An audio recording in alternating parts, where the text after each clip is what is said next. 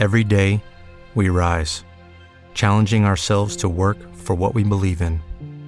At U.S. Border Patrol, protecting our borders is more than a job, it's a calling. Agents answer the call, working together to keep our country and communities safe. If you're ready for a new mission, join U.S. Border Patrol and go beyond. Learn more at cbp.gov/careers. Lucky Land Casino asking people what's the weirdest place you've gotten lucky? Lucky? In line at the deli, I guess? Aha, in my dentist's office.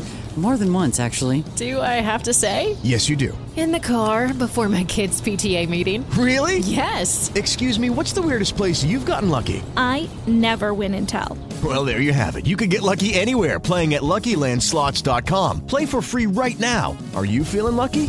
Purchase necessary. Void where prohibited by law. 18 plus. Terms and conditions apply. See website for details.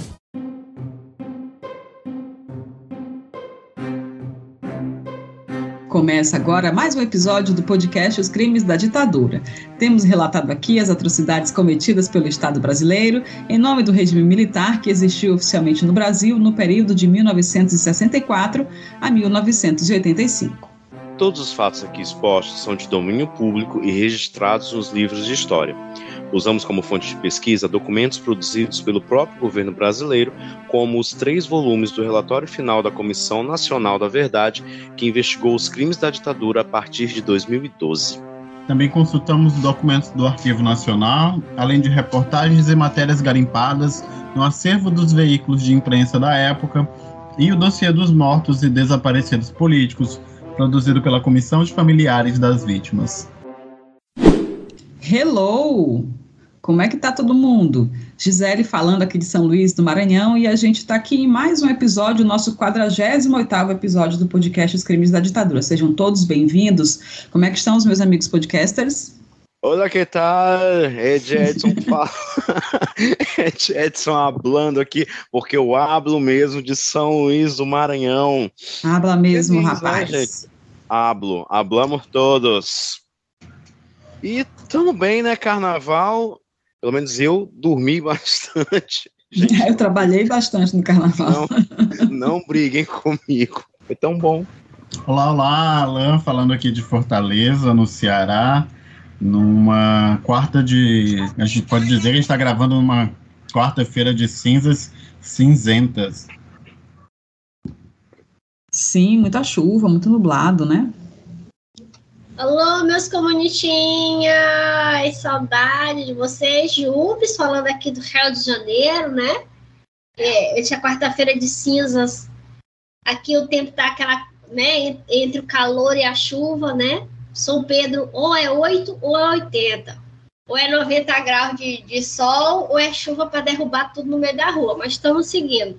Todo mundo com saúde, graças a Deus. Eu queria aproveitar também é, a gente, nós não temos mais o hábito de dar aquelas notícias, né, que a gente estava habituado, mas hoje a gente está gravando no dia 22 né, de fevereiro, e eu queria deixar aqui meu apoio e solidariedade às pessoas aí de São Paulo, né, que sofreram aí com essa chuva, nesse período aí de festividade de carnaval, né, quero deixar aqui meu, meus sentimentos e aquele apoio, né, para todos vocês ouvintes nossos aí de São Paulo. É, em especial o pessoal de São Sebastião, né, que inclusive chegou a receber a visita do nosso querido presidente, né, que foi lá apesar de saber que o prefeito não apoiou, né, não apoiou a eleição dele nem nada, mas ele está lá solidário com todos os cidadãos, inclusive com o próprio prefeito, né, que está lá sofrendo com, as, com os acontecimentos da, do carnaval por lá. Fica ainda mais grave essa história, né, quando a gente descobre hoje que o governo do estado de São Paulo e a prefeitura tinham sido avisados que aquilo podia ocorrer há dois dias antes do, do daquela chuva, né? E eles não soltaram nenhum alerta para a população, né? Não soltaram. Nenhum alerta para a população. E o pior, né, gente, é quando a gente lembra que o Bolsonaro, o governo Bolsonaro, reduziu a verba disponível para ações de defesa civil a 2% do seu original, né? 98% da verba foi cortada. Quer dizer, o cara deixou 25 mil reais para fazer o quê? Com certeza não dá nem para alimentar equi as equipes que vão lá fazer o resgate das pessoas, né? Das famílias que foram atingidas, infelizmente. E vocês sabem que aqui eu sou a mais revoltada, né? Eu sou a mais leite. Eu sou um docinho. E a gente viu na televisão até um repórter chorando que o, capitalismo funcionando, né? Porque o comunismo é que é o mal do mundo. O capitalismo funcionando na sua bela forma, o pessoal vendendo um, um litro de água a 93 reais, né? Eu, meiga, doce, como sou, eu ia era para o pessoal invadir esse mercado, era para destruir tudo, sair roubando tudo com a pessoa que vem vender água 90 Roubando não, Jubes, expropriando. Expropriando, exatamente. expropriando. 93 reais no litro d'água. Olha, pelo menos agora a gente tem um, um, presidente que foi lá, parou a sua folga, não está andando de jet ski, foi lá é, ver o pessoal, prestar solidariedade, como a gente já falou, e independente do partido, do apoio ou não do prefeito, ele está lá e vai fazer alguma coisa com certeza. É verdade, isso aí é que nos deixa mais confortáveis, né? Em relação ao que pode ser feito, ao que deve ser feito, na verdade, né? Porque são brasileiros, precisam de ajuda e ninguém vai soltar a mão de ninguém nesse momento. Né? A gente não soltou a mão de ninguém em 2018, estava mais difícil para a gente, né? Imagine agora que a gente está no governo, né? Então que a única pessoa que soltou a mão de todo mundo, que segurou na mão dele, que nós não fomos desses, foi o, o Bozo. Esse soltou a mão de todo mundo. A quem pegou a mão do, do filhote lá? Quem foi que pegou a mão dele lá? Tá, foi o, foi o capitalismo que pegou a mão dele. Foi o capitalismo. Foi bem o capitalismo que foi lá ajudar ele, salvar ele. Mas tá pior, certo. gente, pior. Vai, vai mas... dar certo. Vai, vai dar, dar certo. certo. Já tá dando, né? Nesses últimos, o quê? 45 dias? Não. Já deu 55 dias, né? Quase 60 dias aí de governo. O que eu posso dizer para vocês é que cada vez mais eu fico felicíssima de ter feito L. Foi para isso que eu fiz o L. Foi Todos os dias eu penso isso. Foi para tudo isso aí que está acontecendo negócio de voltar a comissão de, de mortos e desaparecidos voltou, foi para isso que eu fiz o L. Se a comissão da Anistia foi novamente ativada, foi para isso que eu fiz o L. Se o Lula está indo lá visitar os desabrigados lá em São Paulo, lá não sei por onde, onde tiver algum desastre natural, foi para isso que eu apertei o L, gente. Não foi para outra coisa, não. Foi para isso que eu fui lá e botei um e três. Foi para isso. Olha, mas vamos embora aqui continuar com o nosso podcast, porque do jeito que tá, já tá aparecendo o medo dele ir em Brasília. Já tá igualzinho. Só falta as vinhetas, né? E os gritos que eles botam lá de vez em quando. Bora passar raiva junto? Bora passar raiva Bora. junto. Exatamente. Esse é o, o bordão, né? Do medo dele ir em Brasília. Exatamente isso. É... Ui, meu Deus. Tu tá ouvindo aí medo dele em Brasília, né? Percebi. Tu tá ouvindo. Ah, vamos, vamos continuar, vamos continuar, vamos Ai, seguir vamos. aqui para o nosso jabazinho de todo episódio, né? Convidando todos a acompanhar este podcast pela Aurelo, a plataforma brasileira de áudio que remunera os produtores de conteúdo.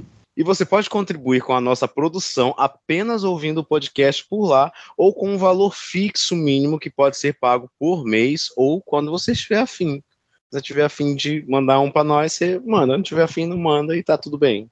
Assim você segue ajudando a levar as tristes histórias da ditadura para o máximo de ouvintes. Porque o que aconteceu em nosso passado recente não pode voltar a acontecer. É baratinho, gente.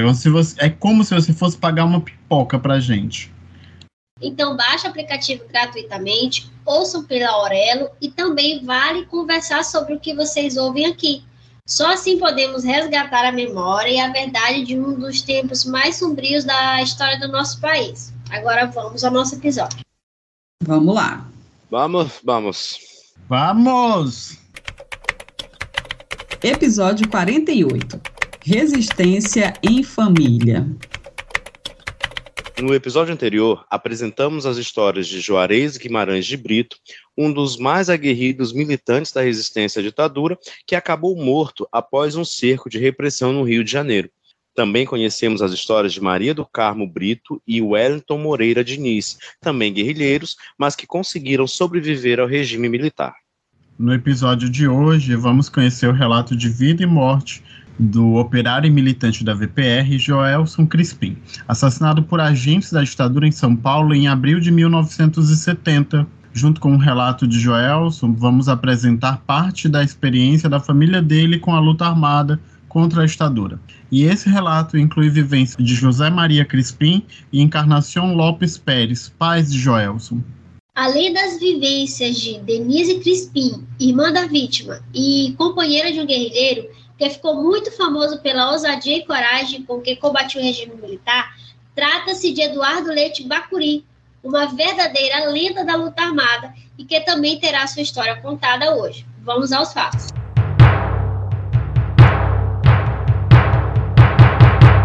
Primeira história deste episódio traz os relatos de vida e morte de Joelson Crispim, operário que militava na Vanguarda Popular Revolucionária, a VPR, e vinha de uma família que guardava grande intimidade com a necessidade de resistir e continuar lutando.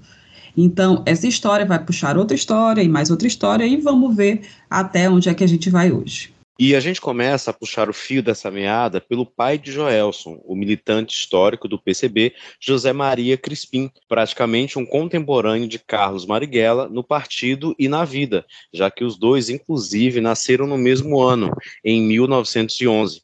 Marighella na Bahia e José Maria no Pará. Enquanto Marighella começou a vida com o incentivo dos pais para que estudasse, José Maria precisou percorrer um caminho bem diferente tendo começado a trabalhar aos 12 anos como servente de pedreiro. Ele ainda atuou como aprendiz de alfaiate e comerciário, até virar praça do Exército e ser transferido para o Rio de Janeiro, onde formou-se como monitor de educação física e foi promovido a sargento. No início da década de 30, José Maria teve seu primeiro contato com a literatura marxista e, em 1935, já estava filiado ao PCB mesmo ano em que aconteceu a intentona comunista ou a revolta comunista de 35, um levante de militares que acabou recebendo apoio do partido, mas não foi muito longe, levando quase todos os envolvidos à prisão. A gente pincelou esse assunto lá no episódio 38, quando contamos a história de Marighella. E você deve lembrar que o próprio Marighella foi preso e torturado e apelou à clandestinidade após ser solto para continuar ativo pelo partido até ser preso novamente em 39. No caso de José Maria Crispim, a prisão veio antes, em 1937. Os dois comunistas se reencontraram no presídio de Ilha Grande, onde permaneceram detidos até 1945, quando o Estado Novo de Vargas decidiu anistiar os presos políticos. Foi nesse ano que José Maria casou-se com Encarnação Lopes Pérez, filha de espanhóis naturalizada brasileira, que também trazia um legado de lutas trabalhistas em seu país de origem. O casal gerou três filhos, Olga, Joelso e Denise, e praticamente toda a família passaria a maior parte de sua vida engajada na luta política pela defesa da democracia brasileira. As trajetórias de Marighella e José Maria Crispim foram muito parecidas até meados da década de 50. Os dois foram eleitos deputados constituintes pelo PCB em 1945, sendo que José Maria foi o deputado que mais recebeu votos na capital paulista na época e acabou atuando como líder da bancada comunista no processo de produção da Constituição Brasileira de 1946. Vocês devem lembrar que já em 1947 o PCB foi colocado na clandestinidade de novo. Isso porque o presidente Eurico Dutra, que era militar, alinhou seu governo aos interesses dos Estados Unidos. A Guerra Fria literalmente tinha acabado de começar e o presidente Dutra achou que era de bom tom perseguir os comunistas do Brasil. E foi assim que todos os integrantes da bancada comunista no Congresso que era formada pelo senador Luiz Carlos Prestes e mais 14 deputados, perderam seus mandatos. Com três crianças pequenas para criar, José Maria permaneceu na ilegalidade junto com o partido, organizando comitês clandestinos do PCB Brasil afora. Mas a lua de mel com o partido acabou em 52, quando José Maria foi expulso da sigla após discordar da nova orientação ideológica do partido, que indicava a necessidade de uma luta revolucionária de massas. É, o José Maria acreditava que o PCB tinha questões domésticas muito mais importantes para combater na época, como a luta pela volta à legalidade do partido e a implantação de uma política que desse mais apoio aos trabalhadores. Por essa escolha que priorizava algo que não se coadunava com o partidão, ele foi acusado de direitismo, entre aspas, e foi afastado do PCB. Fora do partidão, ele permaneceu nos movimentos sindicais, mas vivendo numa situação financeira muito apertada com a mulher e os três filhos. De acordo com Denise Crispim, que permanece viva e com saúde até hoje, os pais recebiam ajuda financeira de outros comunistas que saíram do partido após a cisão de 52. E assim, a família teve uma vida de privações e necessidades. A gente usou como fonte para esse episódio os depoimentos que Denise prestou à Comissão da Verdade de São Paulo em 2013 e o documentário Repare Bem, de Maria Medeiros, lançado no mesmo ano. Foi do documentário que tiramos esse trecho em que Denise relembra como foi difícil a vida naquela época. Vamos ouvir. A situação econômica era dura, muito dura. E meu pai era um deputado muito respeitado. Ele tinha sido o deputado mais votado em São Paulo a primeira coisa que eles tiraram foi a verba de ajuda, que era destinada para os membros do partido. Imagina para ele que era de um cara do, do, do, do, Comitê Nacional. Eu fui com a minha mãe, com ela na casa de um, de um rico senhor é, médico é, em São Paulo buscar uma ajuda de custo. E te asseguro que eu vivi naquele momento um dos momentos mais humilhantes da minha vida porque ele deu essa ajuda de custo. E ele era um senhor muito rico. Ele deu essa ajuda de custo dizendo que tinha que terminar, porque ela tinha que achar uma outra solução. Você vai arranjar emprego. E minha mãe pegou aquele dinheiro porque ela não sabia, não sabia como que a gente ia comer no dia seguinte. Voltou para casa e tomou a decisão de voltar para a fábrica. Após o golpe de 64, as coisas se complicaram bastante para a família. José Maria teve os direitos políticos cassados ainda no AI-1 e logo sua prisão foi decretada. Para escapar ao cerco da repressão política que se iniciou desde o dia 1 após o golpe, o ex-deputado comunista foi obrigado a pedir asilo político na Embaixada do México, para onde acabou seguindo na condição de exilado. José Maria Crispim ainda passou pela Argélia, França, Chile, Argentina e Portugal, fixando-se na Itália, sempre integrando a Vanguarda Popular Revolucionária, a VPR. Essa adesão internacional de José Maria à VPR carregou quase toda a família aqui no Brasil a militância clandestina na organização de Carlos Lamarca. Dona Encarnação assumiu a responsabilidade de fazer o levantamento e captação de operários nas fábricas da Moca para a resistência e ainda atuava buscando imóveis para alugar e transformar em aparelhos para a organização. Denise operava juntamente com a mãe na busca por aparelhos e fazia o apoio logístico aos guerrilheiros que não podiam circular nas ruas por já serem conhecidos da repressão. Joelson conseguiu cursar a Escola Técnica de Urubatão, em São Paulo, e começou a trabalhar muito cedo como operário em oficinas de rádio e aparelhos elétricos.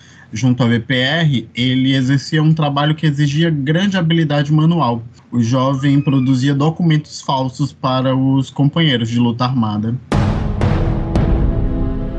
Assim, a rotina da família de guerrilheiros foi se costurando aos trancos e barrancos entre dificuldades e encontros inesperados. Foi em um dos aparelhos clandestinos da VPR que Denise, por exemplo, conheceu Eduardo Colin Leite, o Bacuri. E apesar de todas as incertezas que a clandestinidade pode suscitar na vida de um guerrilheiro, ali nasceu uma relação no meio do caos mas ainda assim com a seriedade e a paixão que só um guerrilheiro já foi capaz de experimentar. Vamos ouvir. Eu lembro que eu vi pela primeira vez o Bacuri, foi Eduardo Leite, que foi o meu companheiro, que foi pai, o pai biológico da minha filha, o pai da minha filha, porque de certa maneira eu considero que ele teria sido um grande pai. A primeira vez que eu vi foi num aparelho desse, foi gozadíssimo. Ele entrou de passagem com óculos escuros, porque ele andava só de óculos escuros, porque ele tinha aqueles olhos entre o azul e o verde, que era uma coisa delirante.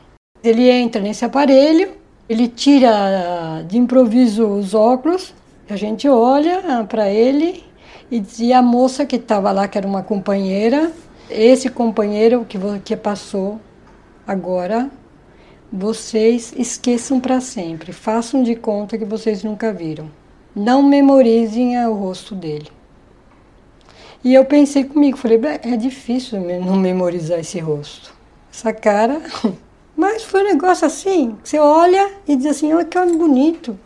Era tempo que eu não vi um homem tão bonito desse jeito. Parece eu.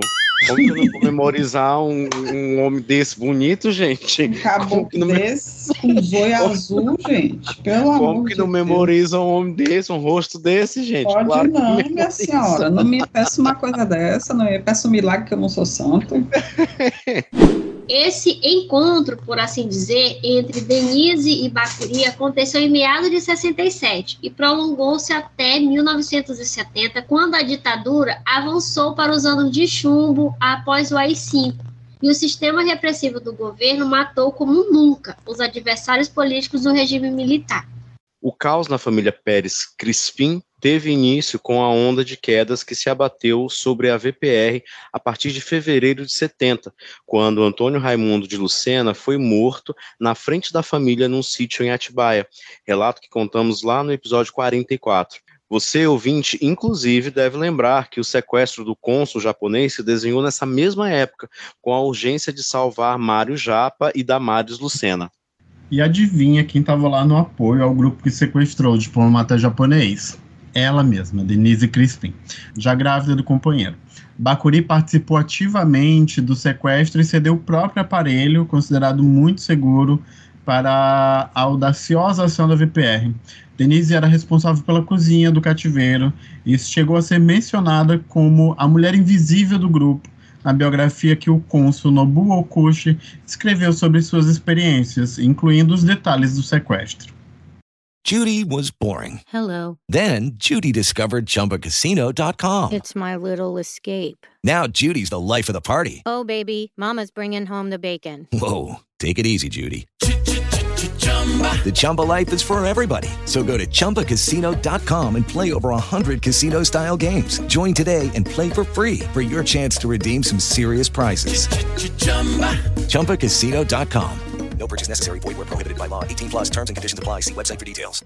With Lucky Land slots, you can get lucky just about anywhere. Dearly beloved, we are gathered here today to. Has anyone seen the bride and groom? Sorry, sorry, we're here. We were getting lucky in the limo and we lost track of time. No, Lucky Land Casino, with cash prizes that add up quicker than a guest registry. In that case, I pronounce you lucky. Play for free at LuckyLandSlots.com. Daily bonuses are waiting. No purchase necessary. Void where prohibited by law. 18 plus. Terms and conditions apply. See website for details. A onda de prisões contra a VPR acabou alcançando Dona Encarnação, que foi levada aos interrogadores da OBAN, ávidos por informações que levassem a Bacuri. Nessa altura dos acontecimentos, a senhora de 54 anos já aguardava a preocupação de que seu filho Joelson havia perdido o ponto que tinham marcado alguns dias antes. Nós já contamos isso aqui, mas sempre é bom lembrar que quando um guerrilheiro não aparecia em um ponto, já se acendia o alerta de que provavelmente ele tinha caído nas mãos da repressão. E quando a gente pensa que nem Dona Encarnação, nem Joelson, nem Denise eram militantes do grupo de combate da VPR, fica fácil chegar à conclusão de que eles foram encontrados provavelmente porque algum militante preso não resistiu à tortura e acabou abrindo informações para os interrogadores barra torturadores. Mas isso é só uma dedução nossa, porque há pouquíssimas informações oficiais ou extraoficiais sobre o que aconteceu com Joelson Crispim antes de sua morte. Dona Encarnação narrou em seu diário, guardado por Denise, o momento em que soube da morte do filho. No documentário Reparem Bem, a atriz Ana Peta lê alguns trechos do registro. Vamos ouvir. Lembro-me de Paulinho Bexiguento, encostando um revólver na minha cabeça, ameaçando-me, e sem esperar resposta, pergunto se eles eram oficiais do exército. Desde os tempos de menina do grupo escolar, sempre fui muito patriota quando viajava para São Paulo nos feriados nacionais e passava pelo viaduto do chá, me sentia emocionada vendo os soldados marchando com tanta imponência e galhardia, uniformizados de verde-oliva. Pensava que se sobrevivesse à prisão, me lembraria dos feriados nacionais com indignação e vergonha. Deixaram-me sozinha quando o capitão Homero entra na sala e me faz a pergunta: Conhece este? É a foto do meu filho Jô. Ele me diz secamente: Está morto. Dito isso, fica me olhando. Também não desvio o olhar. É uma cena estranha. Não consigo chorar. Meu olhar deve estar refletindo a revolta. Eu olho com ódio, e se pudesse transformar aquele olhar em uma arma, o teria matado naquele instante. Eu acho muito triste, sabe? Porque, pelo menos enquanto eu ouvia, eu me colocava assim no lugar de uma pessoa que está perdendo pessoas, né, lutando por uma coisa que se acredita que a gente sabe que é o, certo, e chega alguém para você e diz assim, ó, você conhece esse aqui? Tá morto. E é um, um, um ente querido seu, sabe? Chegar nessa secura, nessa, nessa crueldade mesmo, tentando, sei lá, fazer o que um ser humano é, e ela começa dizendo que o Paulinho Bexiguento tá com a arma apontada pro rosto dela, né? Quer dizer, já, já é aquela violência monstra, né? Quer dizer, o, o cara é do exército, tá com uma arma apontada pro rosto de uma senhora de 54 anos. Hoje em dia, as senhoras de 54 anos já não parecem senhoras de 54 anos de 50 anos atrás, né? Mas, nossa, imagina. Um horror, né? E o que eu vejo também é a, a, ela falando, né, que ela era uma patriota, que ela achava, né, os feriados nacionais, de ver o exército ali. Então, é uma pessoa que tinha o patriotismo. Ela caiu, né, cai duas vezes. Tem a questão do, da, da de ver que o exército, não sei se eu posso dizer assim, o governo, né, e ainda tem a perda do filho, né? Admirar e de repente você se vê ali, né, é, nas mãos do exército. Então, você. E sendo desrespeitada pelo exército, né? Pelo exército, né? Tanto que ela pergunta: vocês são do exército, né? Porque, tipo, não é possível que vocês sejam do exército, né? Não o exército que eu admirava, né? Essa senhora, ela é o contrário de Jubes. Que eu, pegar, eu ia pegar o BRT com o Jubes para trabalhar, e nós passávamos pela Vila Militar. Jubes queria metralhar os milicos tudinho, assim, numa quadra que nós passava. Falei, calma, Jubes, já calma. Não é esses aí. Esse recurso de colocar o, a fala, né, esse, esse áudio, ele é forte porque aqui quando a gente lê os relatos, a gente tem esse exercício de imaginar, né? E aí, quando a gente ouve a pessoa falando, você consegue imaginar o caminho, né? Você consegue imaginar o cenário daquela dor, né? Daquilo que ela tá passando. E, nossa, é muito complicado de ouvir mesmo. Você se coloca mais facilmente na cena. Sim.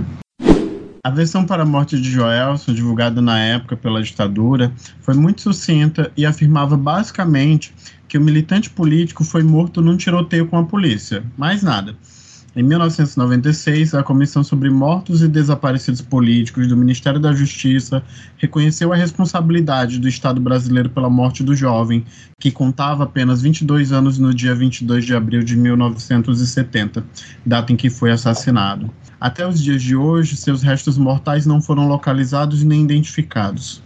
É, os primeiros indícios do que pode ter acontecido com Joelson Crispim só começaram a ser descobertos a partir de investigações empreendidas pela Comissão Nacional da Verdade, que, vocês já sabem, começou suas atividades em 2012. A abertura de arquivos do DOPS permitiu a identificação de um relatório da Casa de Saúde Dom Pedro II, informando que Joelson havia sido levado para lá com cinco ferimentos provocados por projétil de arma de fogo e que ele havia morrido antes de intervenção cirúrgica. Também foram encontrados documentos emitidos pelo IML, como a requisição de exame necroscópico e o próprio laudo cadavérico, todos no nome de um certo Roberto Paula Vilda. Apesar disso, o dossiê também traz uma folha sem timbre, sem data e sem assinatura, onde aparecem duas fotografias de Joelson com a identificação escrita apontando o nome correto do guerrilheiro e entre aspas os nomes Roberto Paulo Vilda, Pércio ou Mário, que eram os nomes de guerra usados pelo jovem, derrubando a falsa versão de que a repressão desconhecia o verdadeiro nome dele. Um detalhe importante aqui é que a requisição de exame necroscópico trazia o T vermelho que já citamos em episódios anteriores, no indicativo de que o sistema repressivo o classificava como terrorista. Outra pista apontada pelos documentos do DOPS é que o dossiê com a ficha e outros documentos do tal Roberto Paulo Vilda tem procedência na OBAN, o que provavelmente indica que o filho de Dona Encarnação e seu José Maria Crispim deve ter passado pelo centro clandestino de tortura da repressão em São Paulo, antes de ser morto. Outra alternativa é que Joelson tenha sido morto lá mesmo, nas dependências da Alban, evidenciando a inexistência do tiroteio que teria matado o rapaz, segundo a versão oficial. A hipótese fica mais patente a partir da análise do laudo, que afirma com todas as letras que as trajetórias dos projéteis de arma de fogo são de trás para frente e ligeiramente de baixo para cima. E vocês nem precisam pensar que essa história está meio repetitiva, porque a gente também lembra que contamos um caso muito semelhante a esse em um dos nossos episódios mais recentes, evidenciando mais uma vez a imaginação limitada que os militares tinham em encobrir os rastros dos próprios crimes. E a gente ainda se pergunta aqui, no caso do Joelson, como é que uma pessoa leva cinco tiros pelas costas num tiroteio? Uai, não leva, né? Se levar não é tiroteio, é execução sumária mesmo. Ainda mais porque os tiros também foram de baixo para cima, provavelmente porque a vítima devia estar ajoelhada ou subjugada por quem atirou nele para coroar a série de crimes cometidos pelos agentes da ditadura contra Joelson, ele foi enterrado com o nome de Roberto Paulo Vilda, na condição de indigente e em local não especificado, mais uma manobra para dificultar a localização do corpo e acobertar o assassinato do rapaz. É, minha gente, de acordo com o relator do caso da Comissão do Ministério da Justiça, o então deputado Nilmário Miranda, abre aspas, a identificação falsa de Joelson e seu sepultamento como indigente constitui as evidências maiores de que sua morte deu-se por execução sumária pelos agentes da repressão, fecha aspas. Sobre a perda do irmão para os horrores da ditadura, Denise Crispim disse o seguinte, vamos ouvir. Ele era frágil, ele tinha uma asma que era, era, era constante nele. Ele era um pacifista por convicção de cabeça, mas também por é, condição física dele. Que ele, ele, ele superou muito, ele, ele foi para a clandestinidade, ele militou, ele deu tudo dele, tanto é verdade que ele deu a vida dele. Talvez ele foi muito menos reconhecido de um ponto de vista de trabalho que ele ofereceu, de grandeza humana, daquilo que ele, que ele merecia. Ele morreu com 22 anos. With the Lucky Land slots, you can get lucky just about anywhere. This is your captain speaking. Uh, we've got clear runway and the weather's fine, but we're just going to circle up here a while and uh, get lucky. No, no, nothing like that. It's just these cash prizes add up quick. So I suggest you sit back, keep your tray table upright, and start getting lucky. Play for free at LuckyLandSlots.com. Are you feeling lucky? No purchase necessary. Void where prohibited by law. 18 plus terms and conditions apply. See website for details. Hello, it is Ryan, and I was on a flight the other day playing one of my favorite social spin slot games on chumbacasino.com. I looked over the person sitting next to me, and you know what they were doing? They were also playing Chumba Casino. Coincidence? I think not. Everybody's loving having fun with it. Chumba Casino is home to hundreds of casino style games that you can play for free anytime, anywhere, even at 30,000 feet. So sign up now at chumbacasino.com to claim your free welcome bonus. That's chumbacasino.com and live the Chumba life. No purchase necessary. DTW, void, were prohibited by law. See terms and conditions 18 plus. Infelizmente, os percalços da família não pararam na tragédia da morte de Joelson. Dona Encarnação continuou presa e Denise experimentou um perigoso jogo de gato e rato ao lado do companheiro Bacuri, que estava mais do que na mira da repressão naquela época. Para o aparato policial repressivo, o guerrilheiro precisava ser parado, porque sua garra, ousadia e bravura no comando das ações de guerrilha urbana tinham se tornado uma inspiração para outros guerrilheiros e um problema para a ditadura. Então, vamos fazer um desvio na nossa linha cronológica de acontecimentos para incorporar a história da família Pérez Crispim, um relato de vida e morte do guerrilheiro Eduardo Colin Leite, o Bacuri, um dos casos mais emblemáticos de militantes políticos calados pela ditadura brasileira e que sofreu o mais longo período de tortura contínua do país. Vamos aos fatos.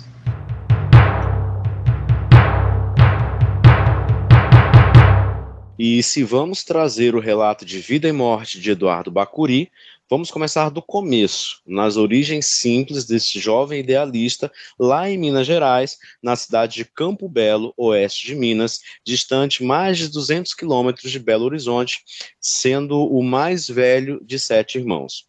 O filho do seu Alberto Colém Leite e da dona Maria Aparecida Leite foi enviado ainda muito jovem para São Paulo, onde concluiu os estudos secundários e acabou emendando com o período de serviço militar obrigatório. Nessa época, o jovem já estava envolvido com a militância política no POLOP e mantinha alguma proximidade com o PCB. Enquanto esteve no Exército, Bacuri serviu na 7 Companhia de Guarda e no Hospital do Exército, se especializando como técnico em eletricidade e telefonia. Ao concluir o período obrigatório nas Forças Armadas, ingressou definitivamente na resistência à ditadura, aderido inicialmente à Vanguarda Popular Revolucionária, AVPR. Com perfil arrojado, voltado para a ação, Bacuri ajudou a fundar a organização Resistência Democrática, que ficou conhecida como Rede. Já em 69, ele passou a integrar a LN e acabou tornando-se um dos dirigentes da organização você percebe que ele galgou assim todos os, os estágios, né?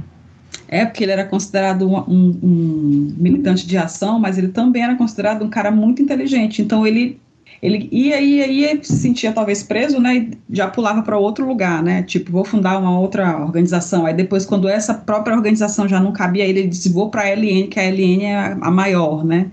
Quer dizer, era um cara que queria, queria fazer, né? Ele queria fazer alguma coisa. Tinha vontade. E, isso. E essa versatilidade de Bacuri lhe garantiu uma boa circulação em quase todos os grupos que faziam a luta armada contra a ditadura. Tanto que o sequestro do cônsul japonês, realizado pela VPR, contou com a presença dele e a participação de sua companheira, como a gente já contou hoje, né? E o sequestro do embaixador alemão, realizado em junho de 70, também foi uma ação parceira entre a VPR e a ALN. A parceria foi negociada numa reunião em São Paulo, a mesma reunião que seria a última de Juarez Brito, no caso que contamos em nosso último episódio. Vocês já ouviram? E agora a gente volta a unir as trajetórias da família Pérez Crispim e de Eduardo Leite Bacuri. Dona Encarnação estava presa desde abril, Joelson foi assassinado no mesmo mês e o aparelho repressivo do Estado operava o possível e o impossível para capturar Eduardo, marido de sua filha. A estratégia de usar óculos escuros para disfarçar os chamativos olhos azuis funcionaram por um bom tempo, mas a repressão não desistia. No documentário de Maria Medeiros, Denise lembra uma das Desculpa. No documentário de Maria Medeiros, Denise relembra uma das últimas vezes que viu a mãe antes que ela mesma fosse presa, em julho de 1970. Denise ainda não sabia, mas naquele dia que Bacuri tinha um ponto com Dona Encarnação. A matriarca da família Pérez Crispim já havia caído nas mãos da repressão. Vamos ouvir. Eu tinha visto minha mãe num ponto. Como disse, machucada, com uma ferida no rosto, porque tinha se jogado de um carro para não entregar um ponto no Bacuri, que foi aberto por uma outra pessoa que estava sendo torturada. Eles obrigaram ela a ir para esse ponto. E ela se jogou do carro. Ah, incrível. A capacidade da minha mãe não quebrou nenhum ossinho. Ficou inteira. Ela queria se quebrar toda, não quebrou nenhum ossinho ela desviou o lugar exato da onde era, para dar possibilidade que o Bacuri visse que ela estava presa. Era na calçada do supermercado, mas não na porta. Aí ela põe, se põe bem na frente da porta. Aí, em vez de ele, eu disse para ele: Você fica no carro, eu vou buscar minha mãe.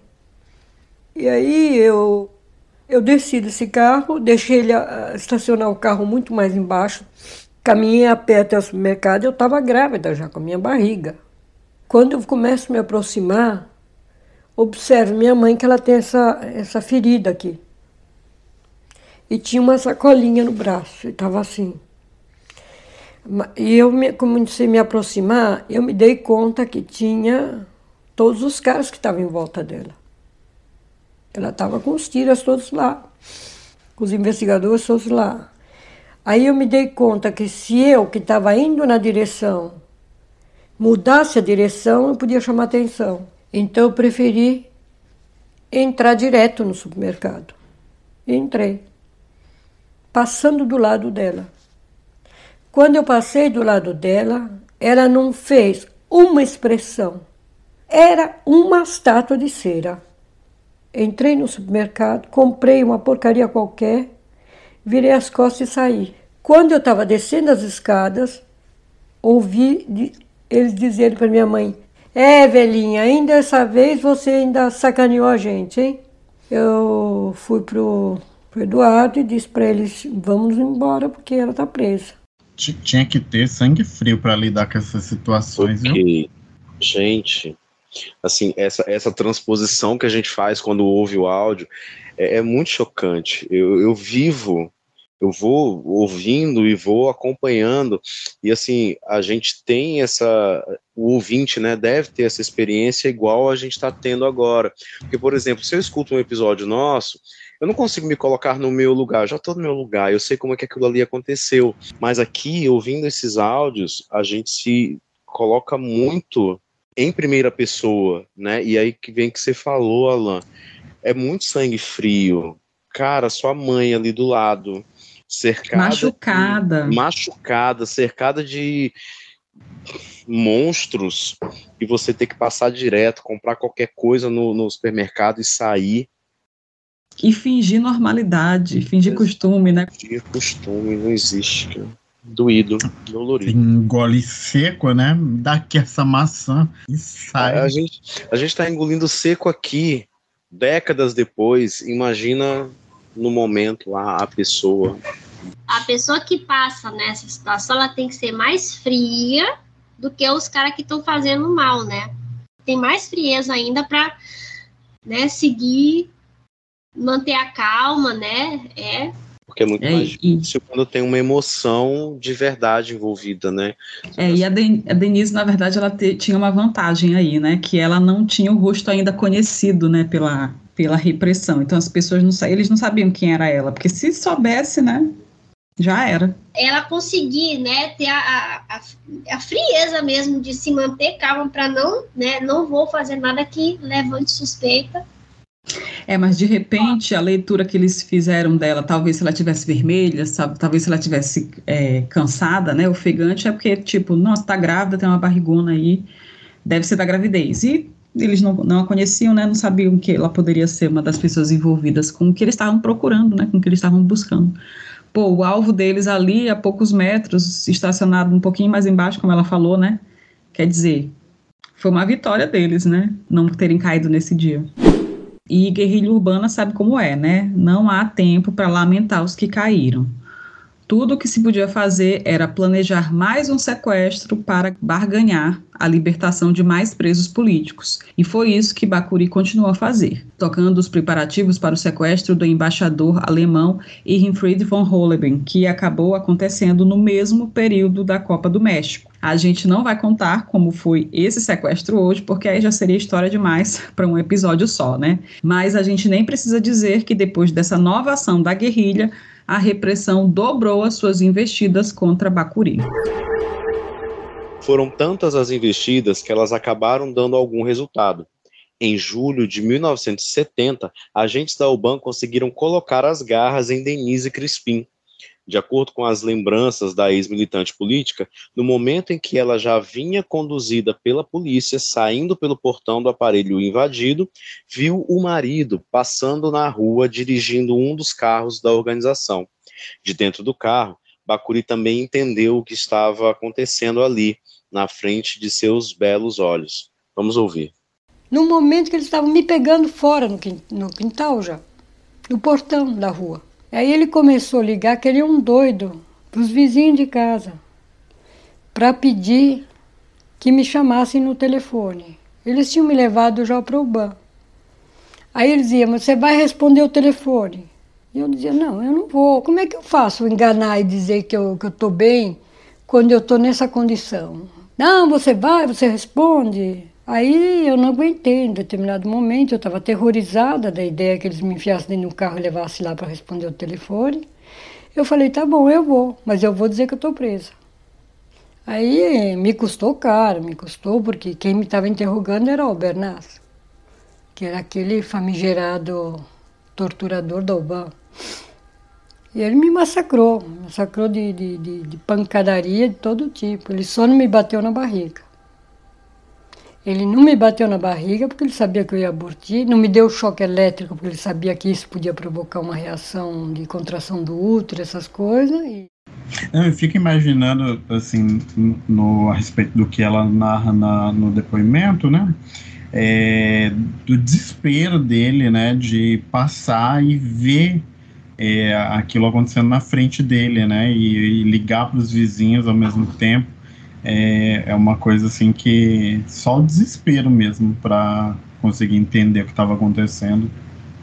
E ter que pensar rápido, né? Dar uma resposta muito rápida para uma coisa louca que aconteceu na vida deles, né? Que foi ela ser presa, né? Enfim, tinha que ter mesmo, como o Jubes falou agora há pouco, um sangue frio, né? De, de parar, pensar, não vou me entregar agora, mas eu vou fazer o possível para que isso seja revertido. E a gente também tem a questão, ela fala que eles não quiseram provocar um aborto, né? Porque talvez também se eles não, ah, é eles não queriam aborto, não, é porque se eles provocam um aborto nela, ela ia morrer. E eles não querem que a pessoa morra ali, eles querem né, que a pessoa fique sofrendo, sofrendo, sofrendo. Se ela sofre um aborto ali, ela ia morrer. E se Eduardo Colin Leite já colecionava ações de grande ousadia naquela jornada de resistir à ditadura, quando ele se deu conta que a repressão estava em poder de sua mulher grávida de seis meses, ele deixou de medir qualquer ação pela régua da sensatez. E assim ele passou a telefonar ao quartel do segundo exército, sustentando ameaças de sequestro e morte ao comandante do destacamento. E as intimidações de Bacuri foram se tornando tão pessoais quanto o golpe que sentiu ao ver sua companheira presa. Falou: Vou matar o comandante. Pior, amigo, foi pior, porque no livro Eduardo Leite Bacuri, onde a jornalista Vanessa Gonçalves relata a biografia do guerrilheiro, em um dos telefonemas que ele fez ao Oban, o agente que atendeu a ligação não acreditou que era o próprio Bacuri que estivesse do outro lado da linha. E ele, sem pensar duas vezes, soltou uma nada sutil bravata dizendo o seguinte, abre aspas, Pergunte ao comandante se ele sabe de um fusquinha vermelho no qual ele vai visitar a amante. Fecha aspas. Olha a bomba que ele joga na cabeça desse comandante. E ele não jogava para perder. Não mesmo, Jubes. De acordo com a autora da biografia de Bacuri, que entrevistou 40 ex-militantes da luta armada, além da própria Denise Crispim, para reconstituir o perfil dessa lenda da resistência à ditadura, era justamente essa audácia, essa valentia, esse atrevimento de Eduardo Leite que dava mais gana à repressão em querer prendê-lo, silenciá-lo, dar sumiço nele. Enfim, querer destruí-lo. E na cabeça de quem comandava o sistema repressivo contra Bacuri, a única arma que eles tinham em mãos para fazer isso era Denise, que estava ali passando uma temporada no inferno que era Oban. E provavelmente eles só espancaram a Denise menos do que os outros militantes políticos, não em respeito à gravidez dela, mas porque ela era um trunfo para a ditadura, a moeda de troca que podiam dispor a qualquer momento para atrair um dos maiores desafetos da repressão. E apesar da companheira de Bacuri achar que foi poupada na Alban, ela passou por pressões psicológicas que também era uma forma de tortura cruel, especialmente para ela que estava grávida. Vamos ouvir. Eles tinham tanto esse sentido do, da impunidade que, que na Alban eles não tinham nem vergonha, eles faziam até uma relação. Algumas coisas eram mentiras, quer dizer, meio camufladas, mas outras eram explícitas. Por exemplo, como é que eles vão botar as horas que eles estão interrogando uma mulher grávida de, de, de seis meses, dez horas? Claro, eles não disseram que eles me levaram às quatro da manhã num, num, num jardim zoológico e abriram a porta de, um, de, um, de uma fera, que eu nem lembro mais se era uma tigre, um leão, o que que era. E, e, chamaram, de, tiraram da cama o segurança lá do, do, do zoológico, que tinha a chave das celas, da, das, das, das jaulas, e mandaram o cara abrir. O cara tremia, era horrorizado. Entendeu? E eles me enfiavam dentro, me tiravam para fora, me enfiavam dentro, me tiravam para fora, para me obrigar a falar. Porque eles queriam que eu dissesse é, qual era o encontro que eu tinha com o Eduardo. Na verdade, eu tinha completamente apagado da minha cabeça. Eles podiam me deixar dentro da jaula, o leão ia me comer e eu não lembrava. Como diz a música do Renato Russo, né? Daniel na Cova dos Leões. Eu ia dizer que eu também abortaria nessas mesmas condições se jogado numa jaula de leões. E olha que nem estou grávido. Nem perto de Luiz disso. Carlos Prestes. Ô, gente. É, Realmente, mas- a gente riu de, de- enfim, tá difícil hoje, viu? É porque, assim, tortura com animais, né, cara? Parece assim que, sabe, sabe, brainstorm de, de, de, de publicitários, vamos pensar que é a coisa mais louca pra gente apresentar para esse cliente, sabe? Então, tipo, vamos levar essa mulher pra, pra, pra jaula de uma fera, vamos botar essa mulher para o leão comer, para ver se ela fala. Olha o nível de, meu Deus, sadismo, né? De, de, de maldade, Cara, sei lá. sadismo, é isso mesmo. Sadismo é a palavra perfeita pra isso, porque, ai, cara, você acorda às quatro da manhã e pensa assim: ai, vamos levar ela pra uma jaula de leão, gente? Ai, vamos, amigos. Ei, legal. Não, e Nossa, tem que ser é- às quatro da manhã, porque ela vai ficar aterrorizada, ela vai achar, meu Deus, É. vão me matar agora. Quer dizer, eles iam só pensando no pior, no pior, no pior. Vamos, vamos fazer uma maldade mesmo aqui com essa mulher.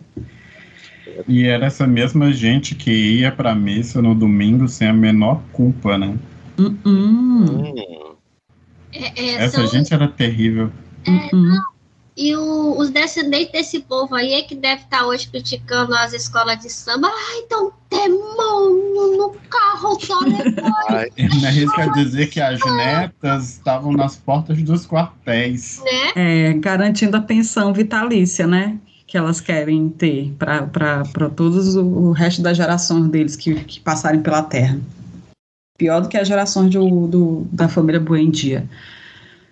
E, e também, gente, outra militante política grávida que foi presa e torturada pela ditadura com um animal selvagem foi a jornalista Miriam Leitão, que ela ficou presa numa cela com uma jiboia. Aí É, você diz assim, ai, mas é só uma jiboia, jiboia não é venenosa, jiboia. Você imagina você tá preso, né, com a cobra. Você não sabe se é venenosa, você não sabe se não é, você imagina. É, e eu lembro que ela falou que ela ficou presa na cobra no escuro, quer dizer, ela não sabia onde a cobra estava. Exatamente. Aí já pensou o terror. Eu lembro, não sei se vocês lembram, acredito que sim, mas acho que foi em dois, acho que foi ano passado que o Eduardo Bananinha tirou mó sarro da, dessa história da, da Miriam quando ela fez um ela fez um, um artigo falando que Bolsonaro não era opção porque ele não não flertava, ele flertava com outro tipo de, de governo que não era democracia, né? E aí o Eduardo Bananinha foi lá e, e resgatou essa, essa entrevista que ela tinha dado sobre esse, sobre esse fato da vida dela e ficou dizendo que, tá- que ficou com pena da cobra.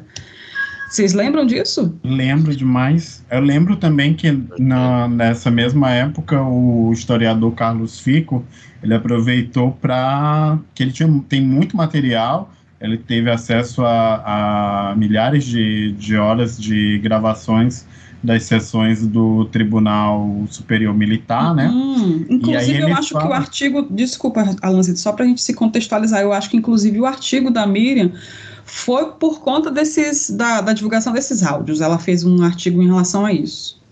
Sim. E, e aí o, o, o Carlos Fico, ele aproveita esse momento para falar como que os militares, o- o- os, os juízes militares lidavam com essas situações, né, com forma de piada, né, de, lidando com todas essas torturas que não eram neles, né? Hum, hum. Eu lembro que a- até falaram que a cobra, né, que, que, que botaram com a Miriam, depois os militares colocaram o nome dessa cobra de Miriam. Então eles chamavam que a cobra Miriam isso, a cobra Miriam aquilo, quer dizer, ó, o nível de sadismo, né, mais uma vez aqui resgatando essa palavra. E aí eu lembro que também teve um, uma onda de repúdio, né, muitos jornalistas, vários veículos de imprensa, artistas que se posicionaram contra o, o Bananinha, né, e aí ele foi para um desses canais aí, Brasil Paralelo, Brasil, Expressão Brasil, sei lá que palhaçada é essa deles do YouTube, que ele ficou dizendo, ah, mas eu fico com uma pulga atrás da orelha com essa história da Miriam, porque ela não tem um vídeo, não tem testemunha, não tem uma prova documental, não tem nada. Gente, como é que ia se ter vídeo em 72, que foi o, o ano que ela foi Mas é, é torturada. esse povo fala pra gente muito burra. Burra, que não pensa o óbvio, né, cara? É, e aí eles acreditam e disseminam essa idiotice. Impressionante, né? E no relato de Miriam Leitão, que foi feito pela primeira vez em 2014 ao Observatório da Imprensa, fica muito claro que gravidez para os agentes da repressão não significava nada, porque eles simplesmente não se importavam com isso. O trecho do depoimento da jornalista diz o seguinte, abre aspas, Eu estava com um mês de gravidez e disse isso a eles. Não adiantou. Ignoraram a revelação e minha condição de grávida não aliviou minha condição lá dentro. Minha cabeça doía com a pancada na parede e o sangue coagulado na nuca incomodava. Eu não podia me lavar, não tinha nem roupa para trocar lá. Fecha aspas. Miriam Leitão foi presa pelo Exército em 1972, em Vitória. A gente está disponibilizando o link com o depoimento da jornalista na íntegra na descrição do nosso episódio. A gente nem precisa dizer que Bacuri ficou desesperado com a prisão de sua companheira grávida. E lá foi ele, mais uma vez, planejar uma nova ação ousada, audaciosa, arrojada e perigosa, para tentar libertar presos políticos que definhavam nas prisões clandestinas da ditadura, incluindo a própria esposa dele. As únicas negociações que tinham se mostrado seguras até aquele momento eram os sequestros de diplomatas estrangeiros. E o alvo escolhido para isso foi o embaixador do Reino Unido, que, assim como diversos representantes de países do exterior, atuava no Rio de Janeiro. Seguindo o planejamento da LN, Bacuri se mandou para o Rio. Foi estudar as condições locais para o sequestro e fazer um levantamento sobre a rotina do diplomata britânico. E vocês que acompanham o podcast devem estar achando estranho a gente citar agora o sequestro do embaixador do Reino Unido, né? Isso porque essa ação nunca aconteceu. Ela foi abortada pela luta armada porque, enquanto Bacuri fazia essa sondagem, ele acabou caindo numa emboscada armada pelo próprio capiroto, o delegado do DOP, Sérgio Paranhos Fleury, aquele do Esquadrão da Morte. Foda, né? Era uma sexta-feira, 21 de agosto de 70. Eduardo Bacuri tinha passado o dia acompanhando a rotina do possível alvo do plano de sequestro na companhia de Arthur Paulo de Souza e Jorge Zukovski, dois membros da Frente Armada Revolucionária que estaria atuando em conjunto para a execução desta nova ação. Zukovski separou-se dos companheiros e Bacuri seguiu na companhia de Arthur Paulo. E antes que a gente conclua essa parte da história, eu vou pedir para Jubes explicar o que foi essa Frente Armada Revolucionária. É, ela foi uma espécie de federação dos grupos de luta armada, né, surgida em meados de 1970, quando praticamente todas as organizações já se encontravam muito capengas, né, em números de militantes, porque naquela altura a maioria já tinha sido presa ou morta, né, ou então banida do país. E ela pode ser considerada uma federação porque a intenção não era fundir os grupos, mas apenas articular ações entre si, auxiliando na conquista de objetivos da resistência à ditadura. Os sequestros do cônsul japonês e do embaixador alemão, por exemplo, foram colaborações entre a ALN e a VPR. Além delas, os grupos que integravam essa frente eram o MRT, Movimento Revolucionário Tiradentes, a Rede e o POC, Partido Operário Comunista. Pesquisadores da área ainda incluem na Frente Armada o MR8 e o PCBR. Então, retomando a narrativa de 21 de agosto de 70, a dupla seguiu até o aparelho ocupado por Arthur Paulo, e quando os dois estavam prestes a separar-se, Arthur pediu a Bacuri uma arma emprestada, alegando que não se sentia seguro no aparelho que ocupava. Segundo relatos, Bacuri teria dado a própria arma ao companheiro porque não tinha outra disponível, e seguiu seu caminho rumo ao próprio aparelho. No momento em que o guerrilheiro virou a primeira esquina, foi pego de surpresa pela armadilha montada por Fleury e sua equipe. Então quer dizer que Arthur Paulo, da Frente Armada Revolucionária, traiu Bacuri? Mais do que isso, Jubes, na verdade, Arthur Paulo Souza e Jorge Zukovski, os dois, né, eram militares do Senimar infiltrados na luta armada, naquele mesmo esquema do espião Manuel Antônio Mendes Rodrigues que ocasionou a morte de Juarez Brito, relato que contamos em nosso episódio anterior. De acordo com a biógrafa de Bacuri, foi Fleury em pessoa que algemou o guerrilheiro em uma rua no bairro da Gávea, zona sul do Rio. Ele foi imediatamente levado para a primeira sessão de pancadaria cega, num centro clandestino de tortura que o Senimar mantinha em um casarão em São Conrado, bairro nobre da capital fluminense. A presença de Eduardo Leite na casa de São Conrado foi atestada pelo guerrilheiro da ALN, Otônio Guimarães Fernandes Júnior, que já estava preso naquele local no momento em que Bacuri chegou. With lucky landslots, you can get lucky just about anywhere. Dearly beloved, we are gathered here today to. Has anyone seen the bride and groom? Sorry, sorry, we're here. We were getting lucky in the limo and we lost track of time. No, Lucky Land Casino, with cash prizes that add up quicker than a guest registry. In that case, I pronounce you lucky.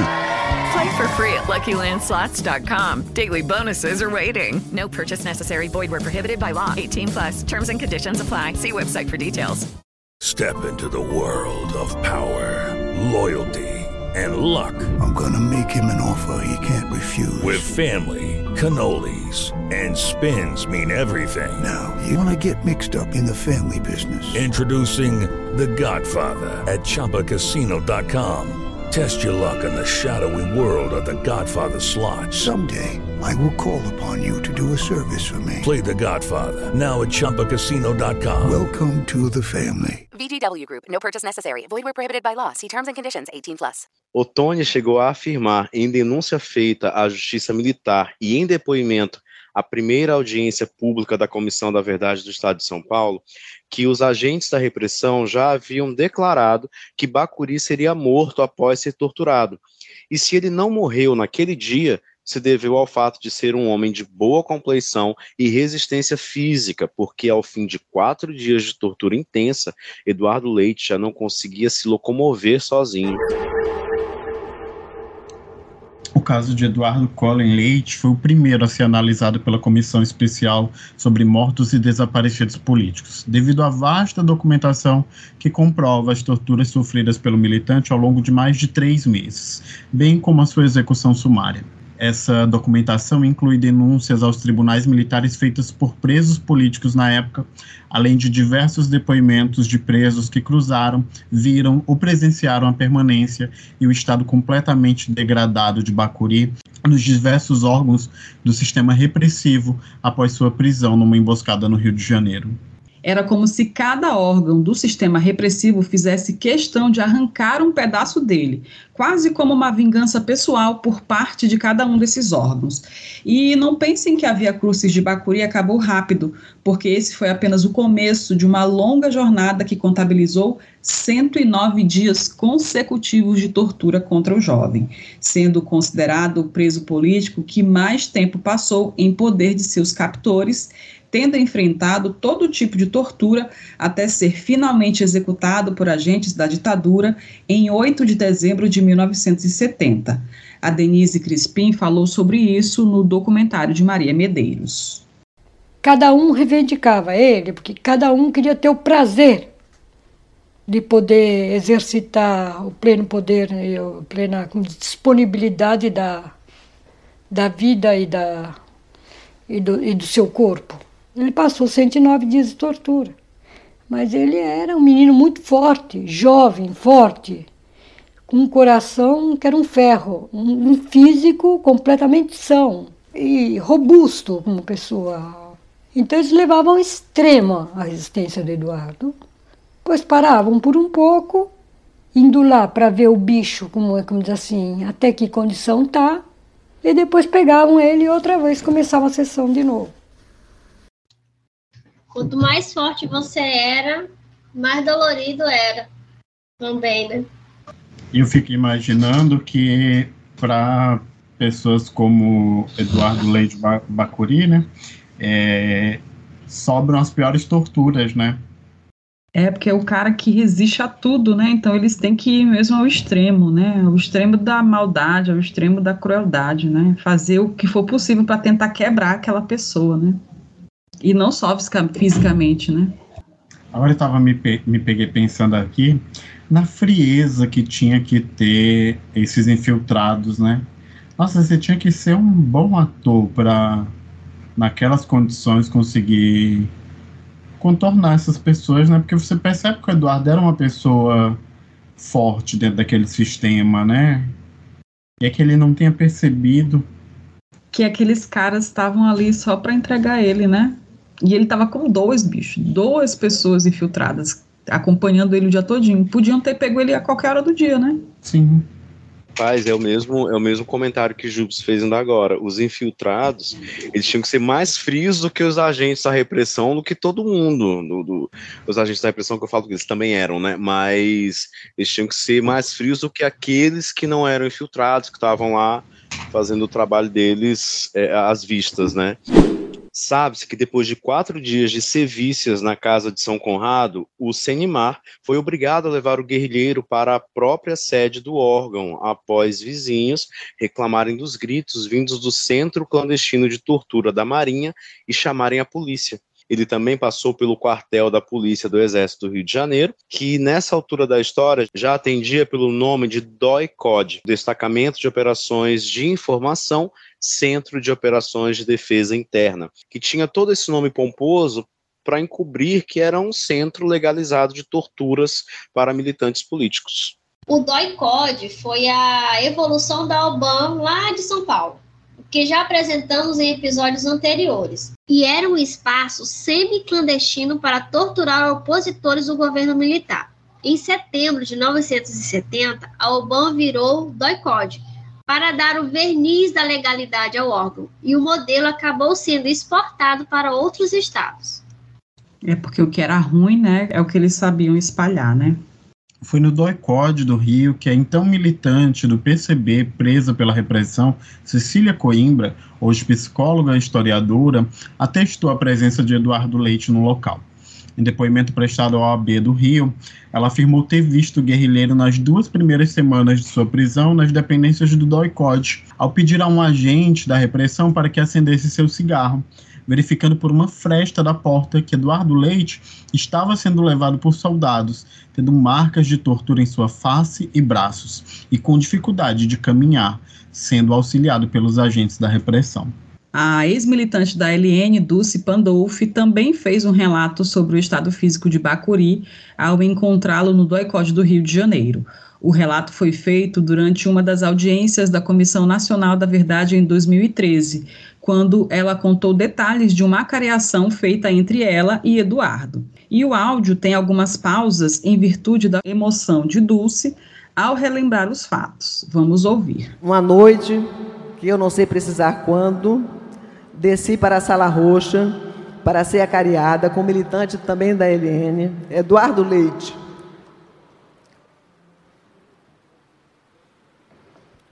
Conhecido como Bacuri. Lembra até hoje dos seus olhos, da sua respiração ofegante e do seu caminhar muito lento, quase arrastado, como se tivesse perdido o controle das pernas. Num tom sarcástico, o torturador dizia para nós dois, na presença de outros torturadores: Viram o que fizeram com o rapaz? Essa turma do Senimar é totalmente incompetente. Deixaram o rapaz nesse estado, não arrancaram nada dele e ainda prejudicaram o nosso trabalho. A gente vê nesse, né, nesse, nesse depoimento que realmente o, o que eles queriam mesmo era alanhar com o rapaz, né? O Bacuri. Tanto que ela destruir fala, né, ele, né? Olha aí, esses incompetentes deixaram ele assim, né? E não arrancaram nada. Eles estavam querendo mesmo só de soltar as energias toda em cima dele. E você percebe um outro aspecto desses depoimentos, né? Que essas pessoas que, que sobrevivem, elas guardam né, essas dores assim para sempre, né? Porque essas coisas elas ficam no seu íntimo, assim, meio que para sempre. E aí não tem indenização que, que se pague, não tem uma reencarnação, pronto, uma reencarnação. E quando a gente pensa que, que a atuação da CNV foi muito limitada, né, gente? Porque ela deu nome aos bois, ela restabeleceu a verdade para praticamente todas as famílias, né? Mas não conseguiu entregar os corpos de todos, né? Muitos ainda estão aí vítimas de desaparecimento forçado porque nunca acharam seus restos mortais, né? Mas a gente precisa pensar no, no mais básico, né, gente? As pessoas que fizeram isso com essas vítimas, elas não foram condenadas pela justiça até hoje. Quer dizer, saber que um cara partiu teu filho no meio, né? Como fizeram com esse coitado desse Bacuri, e a pessoa, tipo, nunca foi para prisão por isso, nunca respondeu por nada disso. Continuou trabalhando no governo brasileiro, inclusive, depois disso, né? Eu acho que isso aqui é muito revoltante. Depois do DOI-COD do Rio, Bacuri foi levado para o 41º Distrito Policial de São Paulo, cujo delegado titular era, adivinhem quem? Mais uma vez, Fleury. Ainda na disputa entre os órgãos de repressão, o guerrilheiro chegou a ser transferido de volta para a base do Senimar, na Ilha das Cobras, no Rio de Janeiro, onde foi torturado até setembro. Lá, ele fez greve de fome e recusou atendimento médico, já que toda vez que o médico aparecia, era apenas para reconduzi-lo às sessões de tortura. Depois disso, retornou às mãos de Fleury, em São Paulo, e dessa vez passou pelo DOI-COD de lá, a Antigoban, e pelo DOPS, onde ficou isolado na cela 4, conhecida entre os presos políticos como Fundão. Em algum momento da permanência de Bacuri em São Paulo, Denise foi levada para encontrá-lo, já ostentando uma barriga de sete meses de gravidez. Foi nessa ocasião que a então presa política teve o desprazer de conhecer o delegado Fleury, que acabou deixando sua marca pessoal neste último encontro entre o casal, com seu toque único de sadismo e crueldade. Vamos ouvir.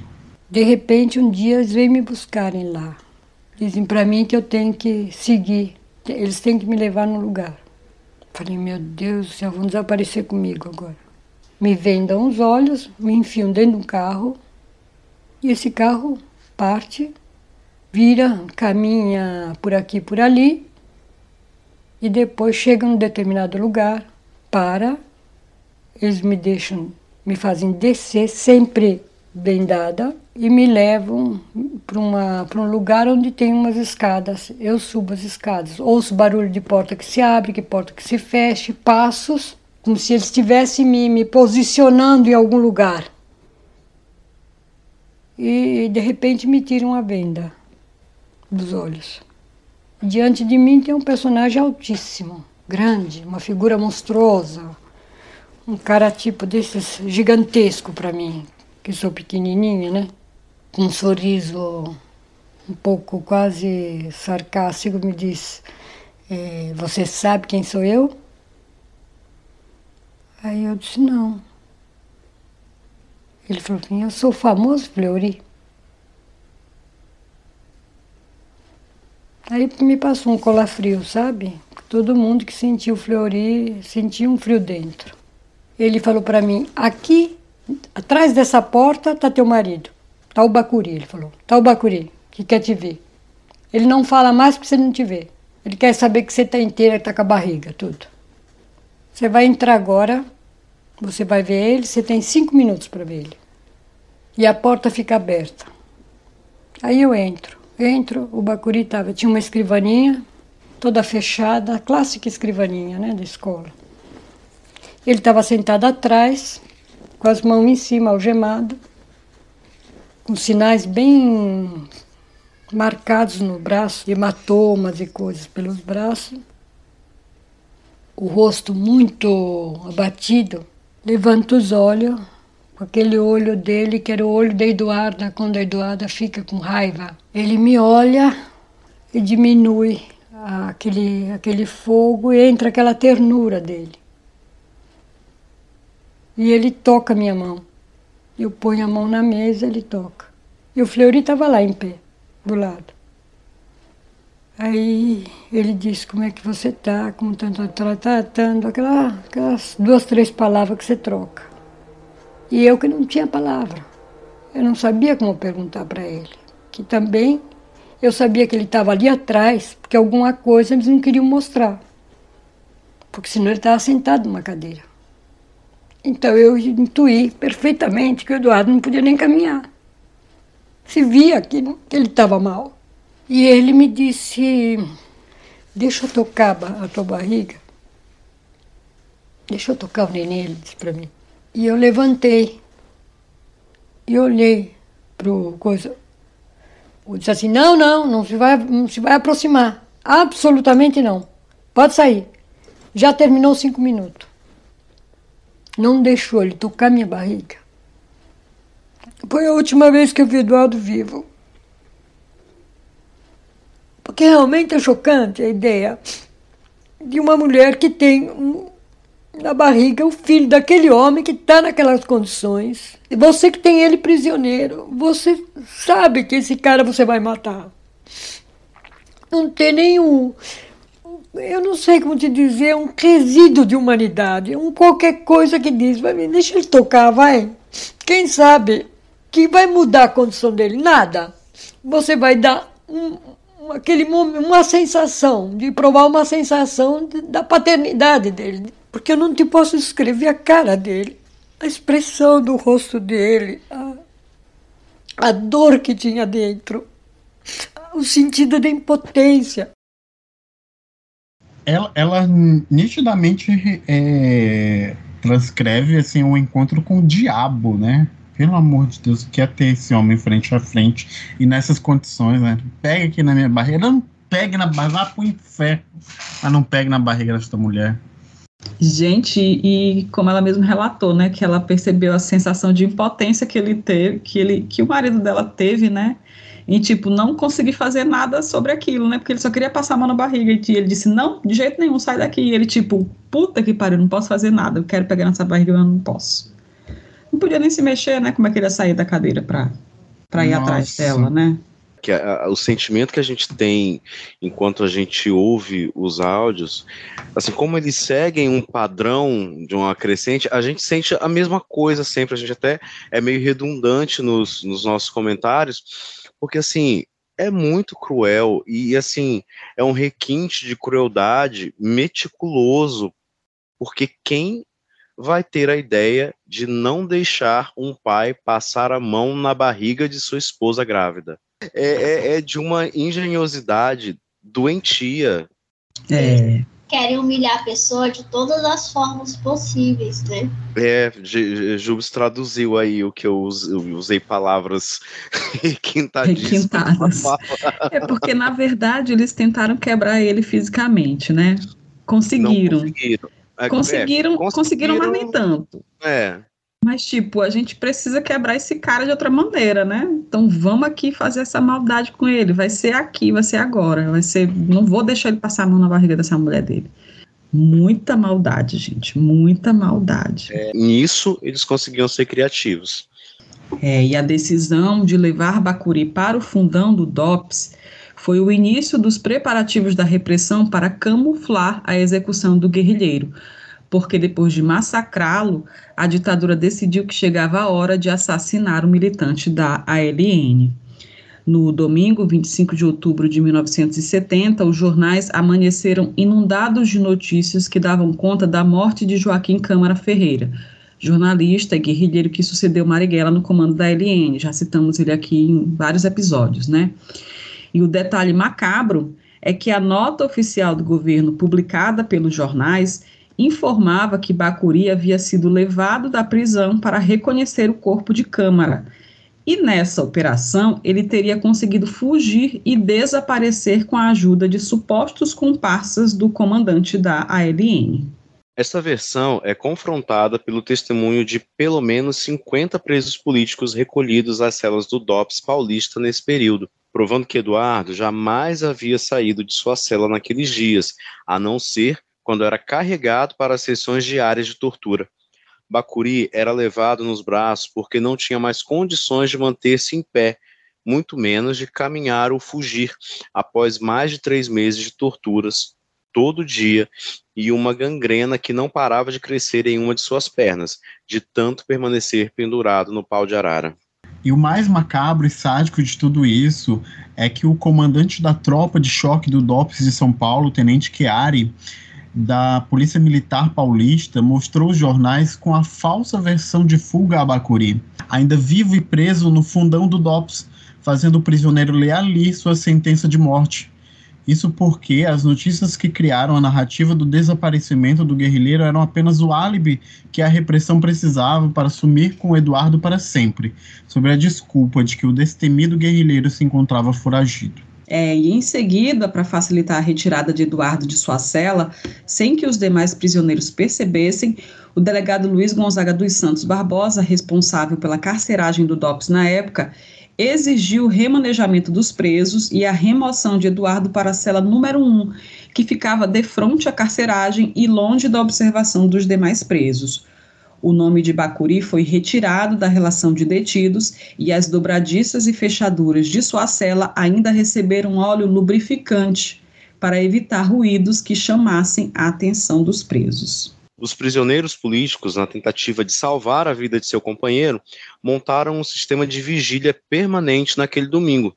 O documento do Comitê de Solidariedade aos Presos Políticos, intitulado aos bispos do Brasil, o mesmo que citamos no episódio anterior, relata o seguinte, abre aspas, a manifestação dos presos cresceu de intensidade dramaticamente e o barulho tornou-se ensurdecedor durante cerca de 15 minutos.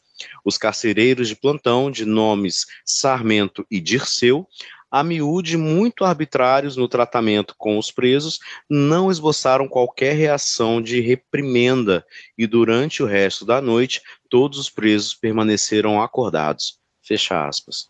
A 0 hora e 50 minutos de 27 de outubro de 1970, Eduardo foi retirado de sua cela, arrastado pelos braços, com o corpo repleto de hematomas, cortes e queimaduras, sobre os protestos desesperados de seus companheiros, conforme denúncia feita por Vinícius Caldeira Brant, à Auditoria Militar.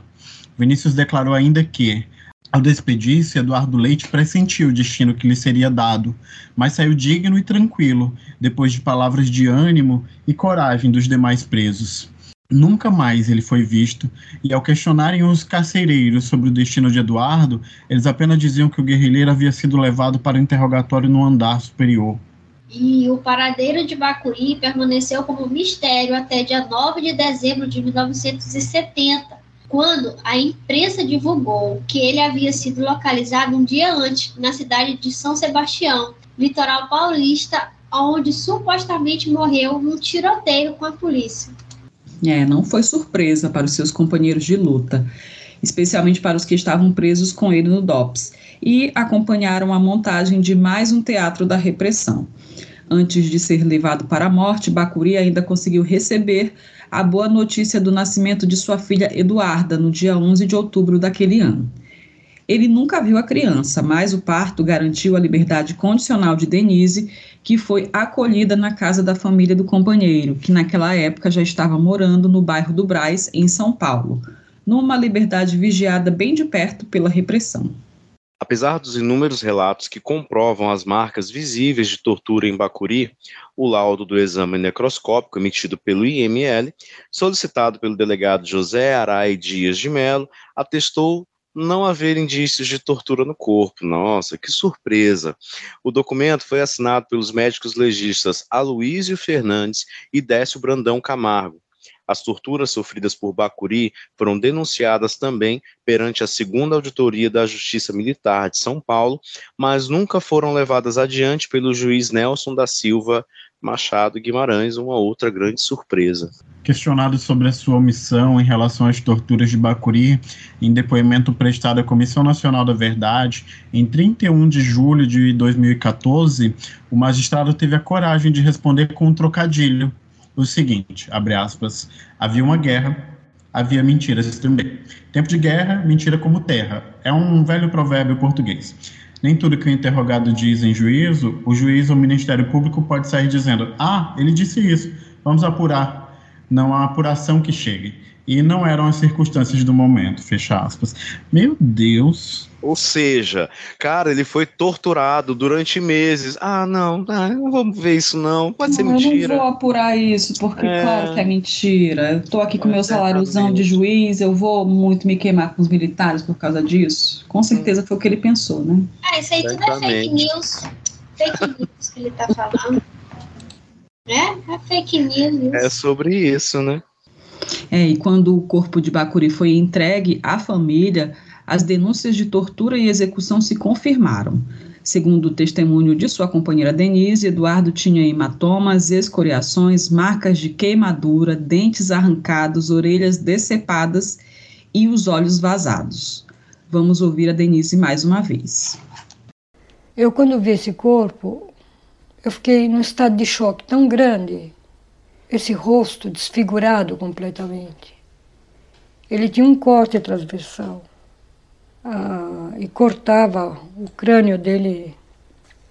Até os companheiros diziam que eh, achavam que eles desfiguraram ele, mataram ele naquela forma selvagem, não só pela, pela coragem dele, pela audácia dele, mas também com como assim, destruir a própria beleza.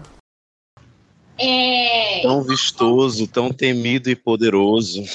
é igual quando o- esses, né, esses machos bonitos aí, né? Esses machos alfa, né? Comete feminicídio, eles agridem as mulheres, eles vão sempre no rosto, né? É para despersonalizar, né? É, é isso que os especialistas falam, né? Para tirar a, a- tirar a humanidade daquele corpo, né? ele Foi isso que os militares tentaram fazer com ele, com certeza. Tipo assim, ah, vamos, a referência dele tinha os olhos bonitos, vamos, vamos ferrar com esses olhos aqui, né? Não, e, e exterminar uma coisa que ela não, não pode mais ser morto, né? Tipo, você já matou. E não tem mais o que se faça ali, né? Agora eu vou destruir, né, aquilo. Vou sumir com esse negócio aqui.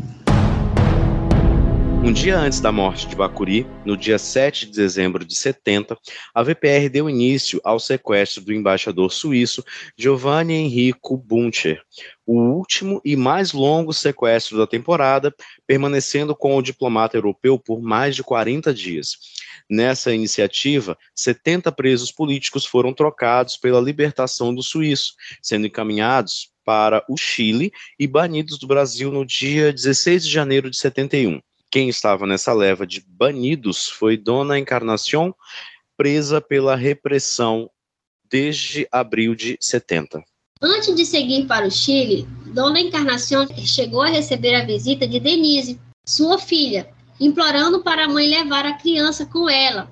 Mas do alto de sua sabedoria, a senhora convenceu a filha, desesperada, de que aquele bebê era sua garantia para continuar viva. Com a liberdade cerceada pelo sistema repressivo, Denise saiu fugida de São Paulo rumo a Brasília alguns meses mais tarde, onde literalmente emburacou na embaixada do Chile pedindo uma bolsa de estudos. E quando conseguiu entrar, revelou que os estudos que queria fazer atendiam pelo nome de asilo político para ela e sua bebê de colo. Elas passaram 11 meses abrigadas na embaixada chilena e, quando finalmente conseguiram seguir para Santiago, saíram do Brasil sem qualquer documento, rumo a um novo destino, talvez sem tantas perseguições.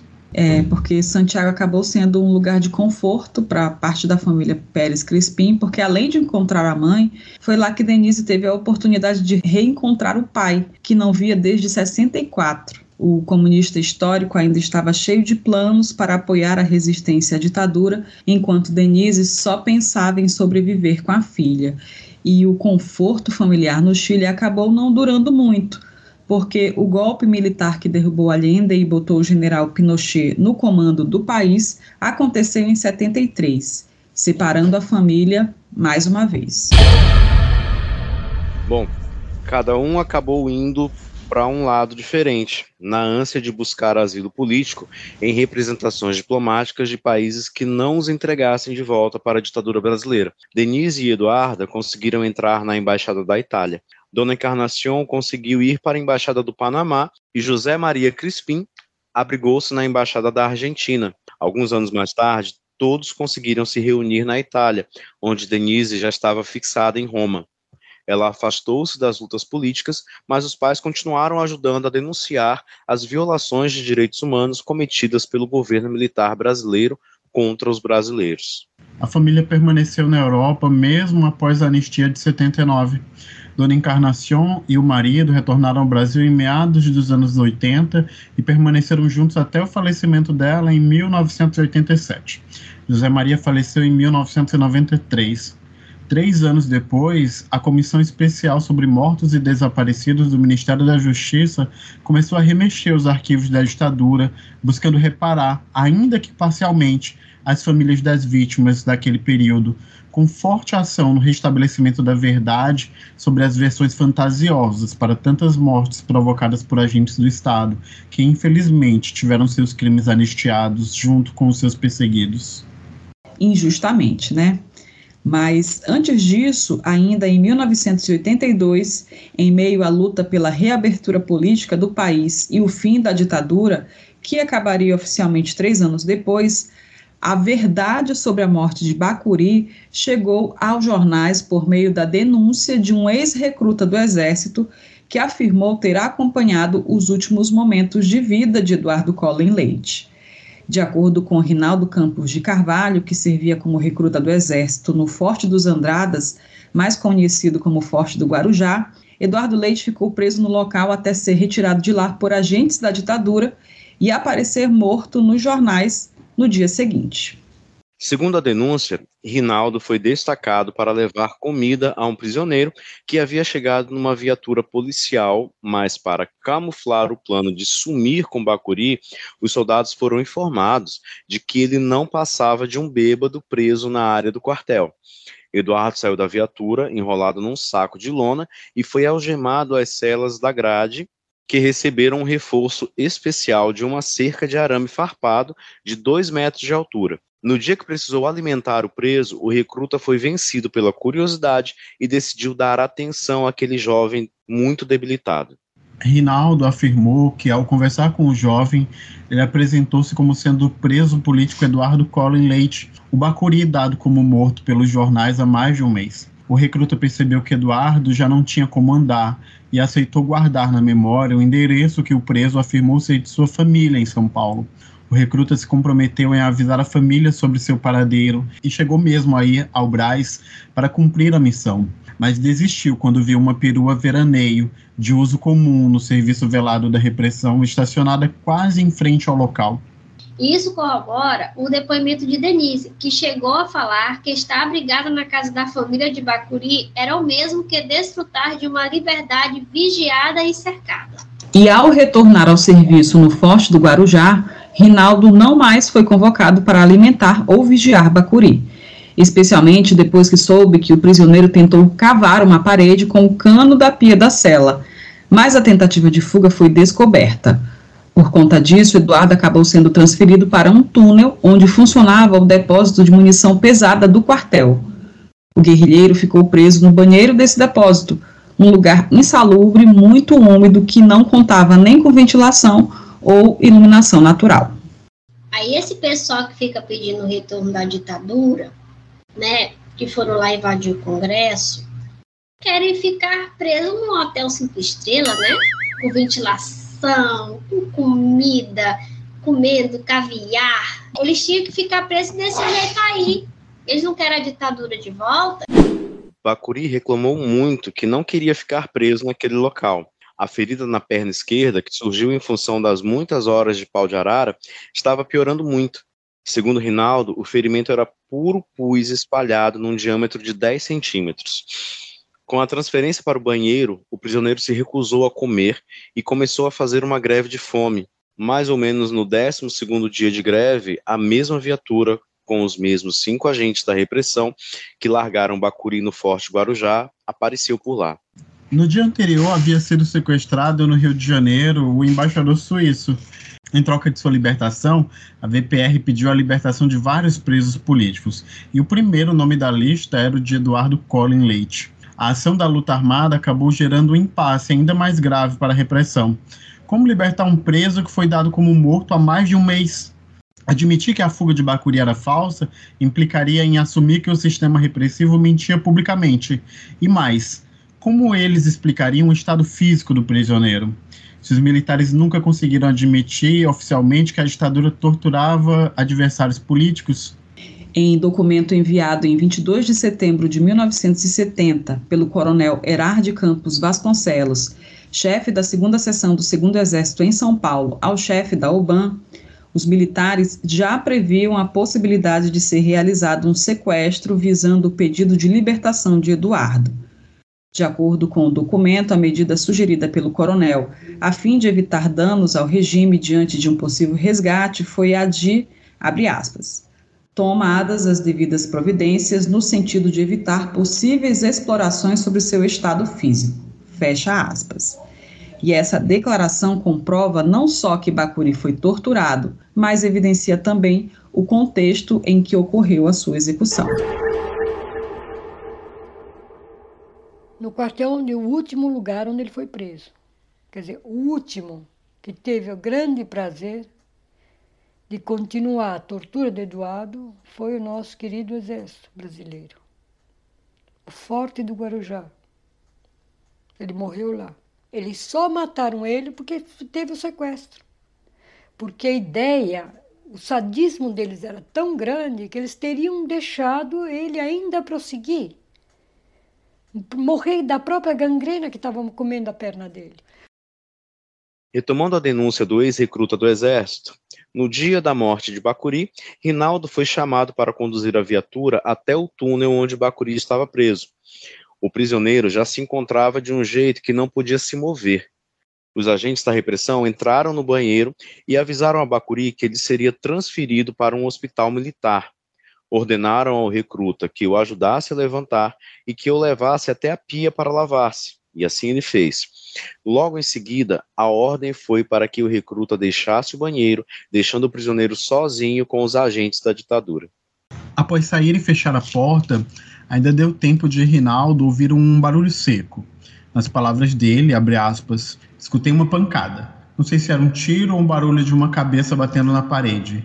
Só sei que logo depois o corpo dele foi retirado no mesmo saco de lona em que chegou, e do saco caíam gotas de sangue. Fecha aspas. Vamos ouvir o que disse a Denise Crispim sobre isso. Ele tinha um corte transversal ah, e cortava o crânio dele. E aonde eu imagino que foi a pancada que deram com a cabeça dele na, na pia. Eles mataram ele batendo a cabeça dele na pia. Foi essa a execução dele. Depois encheram ele de bala para mostrar que morreu no tiroteio.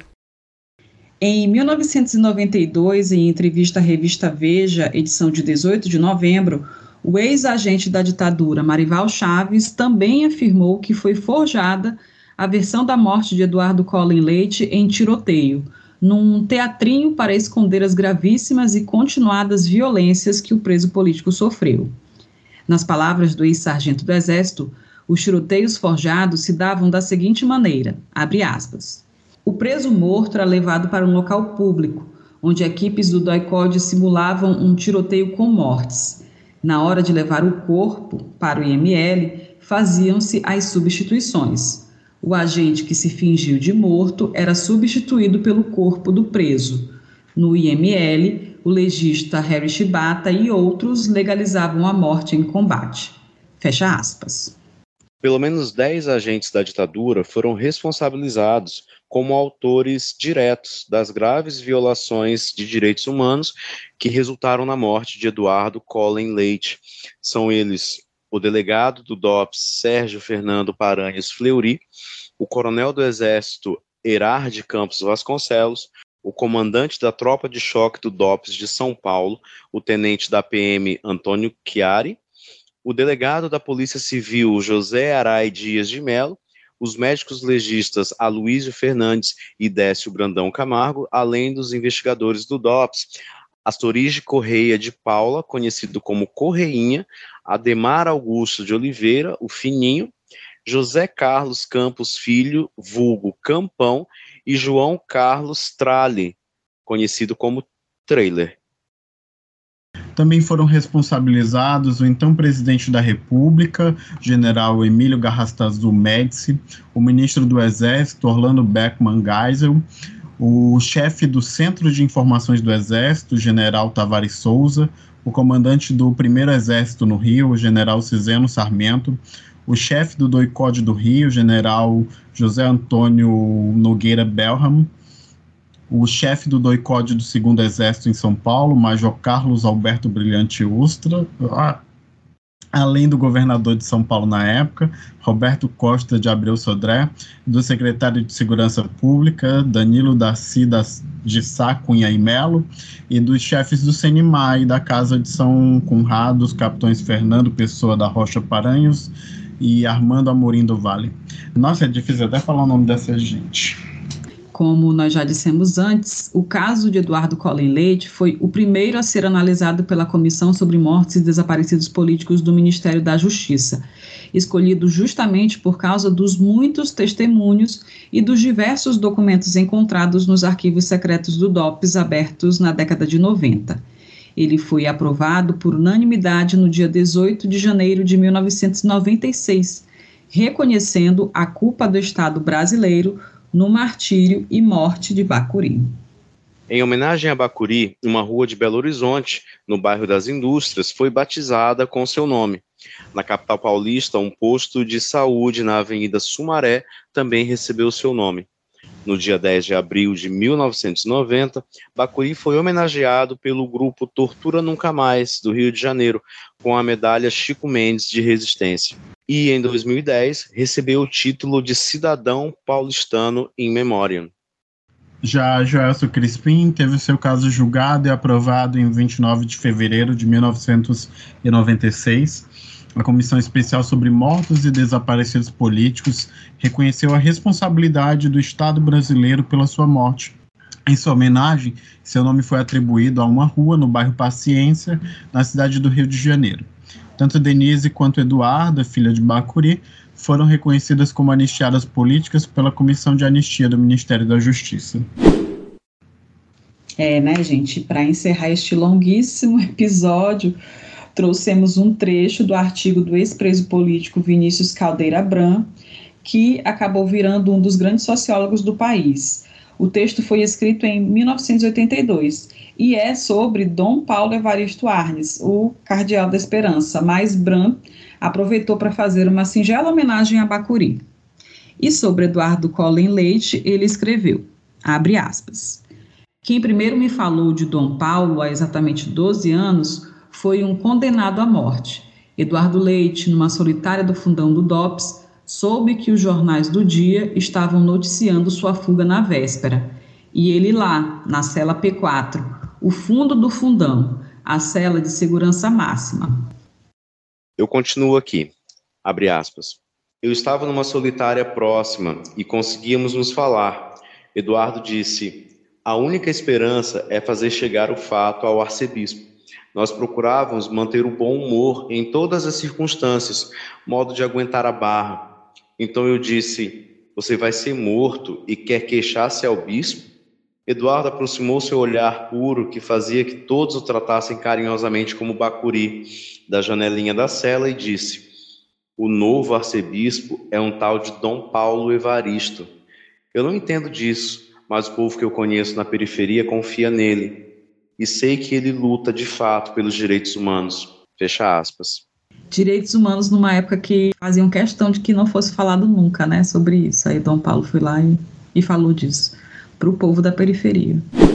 Este foi nosso episódio 48 e precisamos dizer que a pesquisa para esse episódio, a roteirização e até a gravação desse material foi difícil. Por diversos fatores que dizem respeito à nossa rotina de trabalhadores que decidiram fazer um podcast que relata os crimes da ditadura, mas nenhuma dificuldade que passe perto do que o Bacuri, o Joel, a Denise e a filha Eduarda, a dona Encarnação e o marido José Maria passaram. E é em nome desses que pedimos que vocês compartilhem essas histórias, esse episódio, para que mais brasileiros conheçam esse tipo de herói que país nenhum merece, mas que temos e precisamos reconhecer. Seguimos agora as nossas recomendações desse episódio. Alguém tem? Temos recomendações. Ah, eu tenho. Começa. Hoje todo mundo tem coisa boa. Todo mundo tem. Eu vou.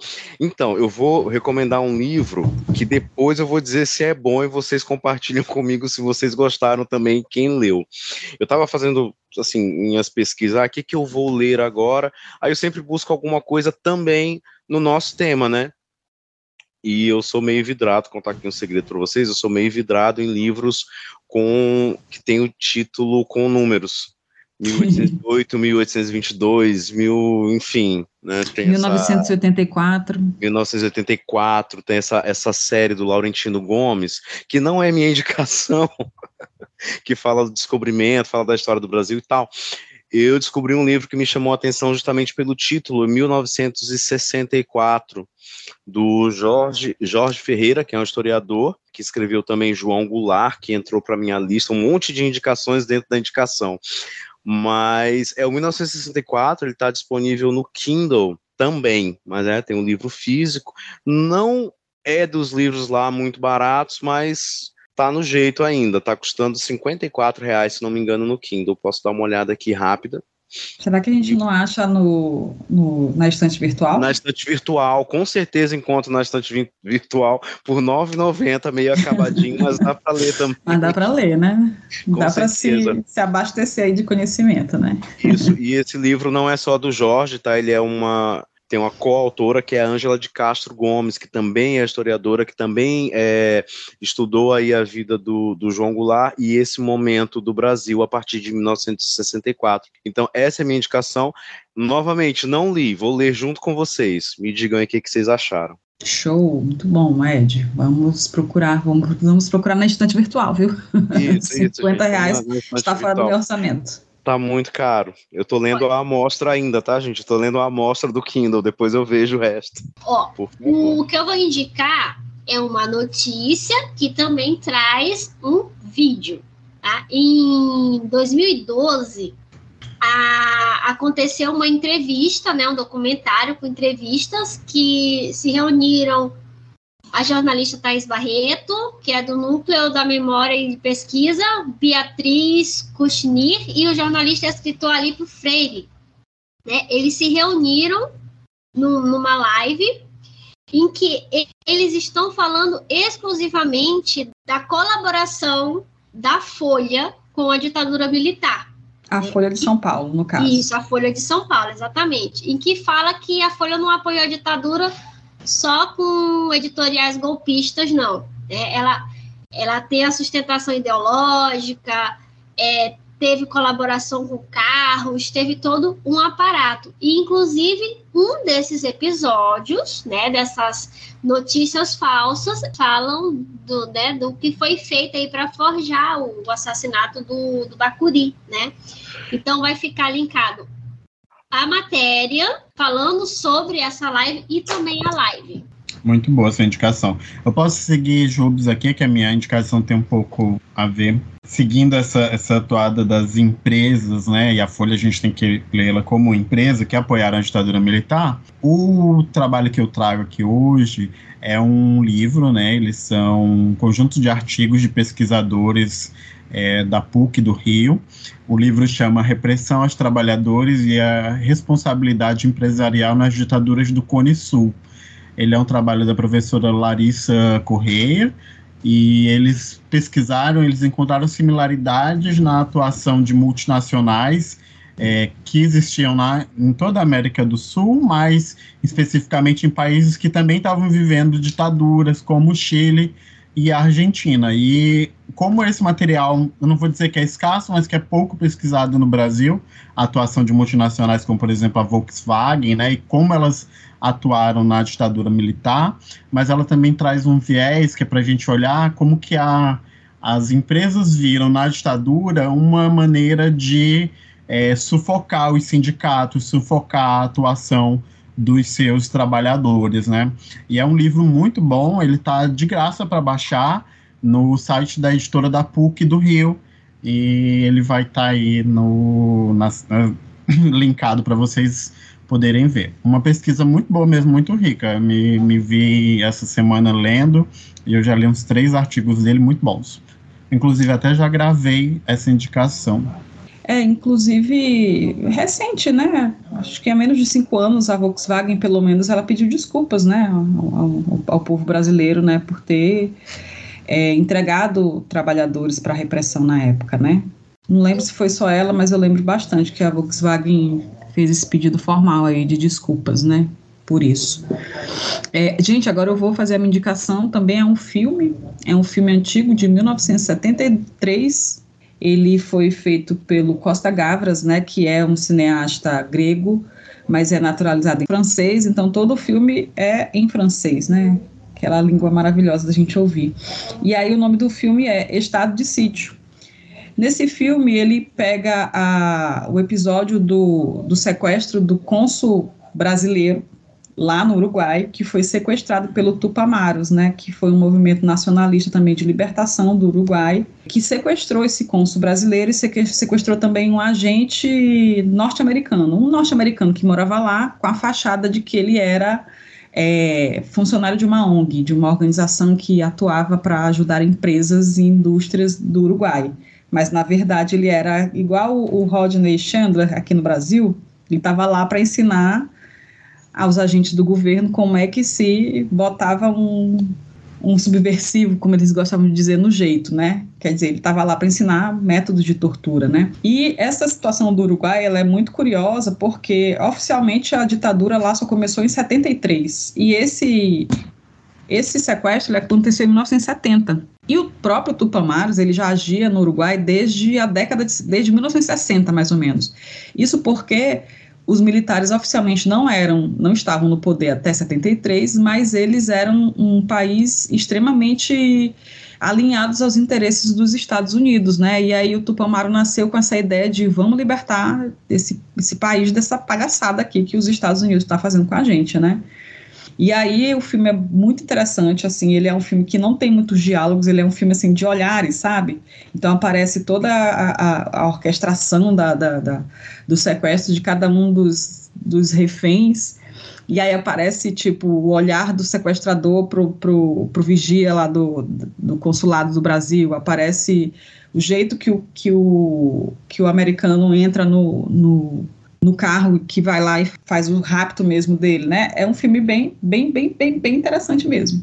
E aí eu vou deixar o link que é disponibilizado no YouTube, né? Algum anjo foi lá e, e publicou esse filme no YouTube completo e essa é a minha recomendação para vocês assistirem aí nesse fim de semana, beleza? O nome do filme é Estado de Sítio de Costa Gavras. Então, gente, vamos encerrando aqui o nosso episódio, convidando todos a conferirem as imagens relacionadas às histórias que nós contamos hoje. Já está tudo lá no arroba os crimes da ditadura no Instagram. E se você ouviu esse episódio antes dessas imagens estarem publicadas, não se preocupe, porque ela vai ser publicada já já. porque a gente tem uns ouvintes que ficam, poxa, cadê as fotos? A gente tem que responder, calma, cocada, que já já vai aparecer aí. Vocês também podem acompanhar nosso perfil no Twitter pelo arroba P de podcast. Também contamos com seu like, seu seguir, seu comentário, sua avaliação positiva aí na plataforma de podcasts. Você pode até ativar as nossas notificações no sininho do Spotify. Tudo isso faz com que as plataformas de áudio entendam que nosso conteúdo é relevante, passando a indicá-lo para novos ouvintes. E se você já está nos acompanhando pela Aurelo, também é possível seguir nosso podcast aí na plataforma. Daí você vai receber uma notificação no celular toda vez que sair um episódio novinho para vocês. Isso, e aí as sugestões, erratas, contribuições, reclamações, vocês podem enviar no e-mail os crimes da ditadura podcast, arroba gmail, né? Tem muita gente que manda mensagem lá pelo privado do, do Instagram, inclusive os haters, né? Eu até estava contando mais cedo para os meus colegas podcasters aqui que a gente tem um hater de 12 anos, né? e aí eu fiquei com vontade de responder para ele, quando você tiver 18 anos, volte aqui. Mas melhor não, né?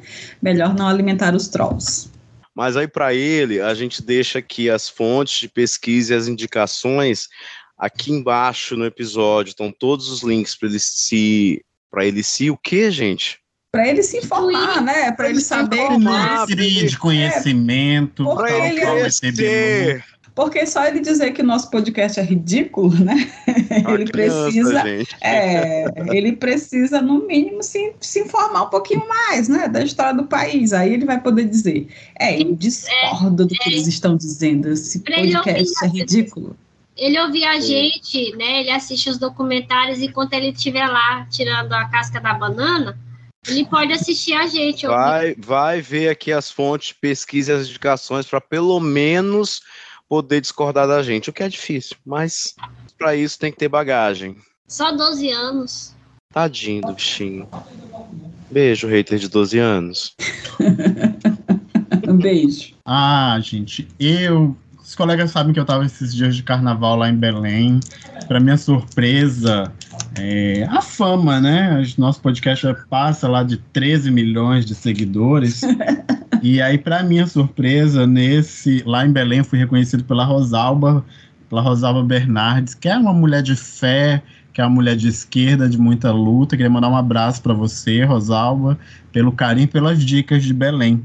Ah, eu também é. quero mandar um abraço para Rosalba. Rosalba, não estive em Belém com Rosalba, você, mas desculpa. já te considero Rosalva. demais. Rosalva. Rosalba, já te considero demais. Um abraço para você, tá, querida? Rosalva Bernardes, um beijo para você quando eu for em Belém, que é o outro invejoso, gestão da inveja.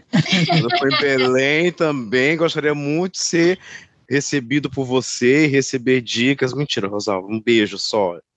Beijo comunistinha. um beijo despretensioso, sem segundas intenções.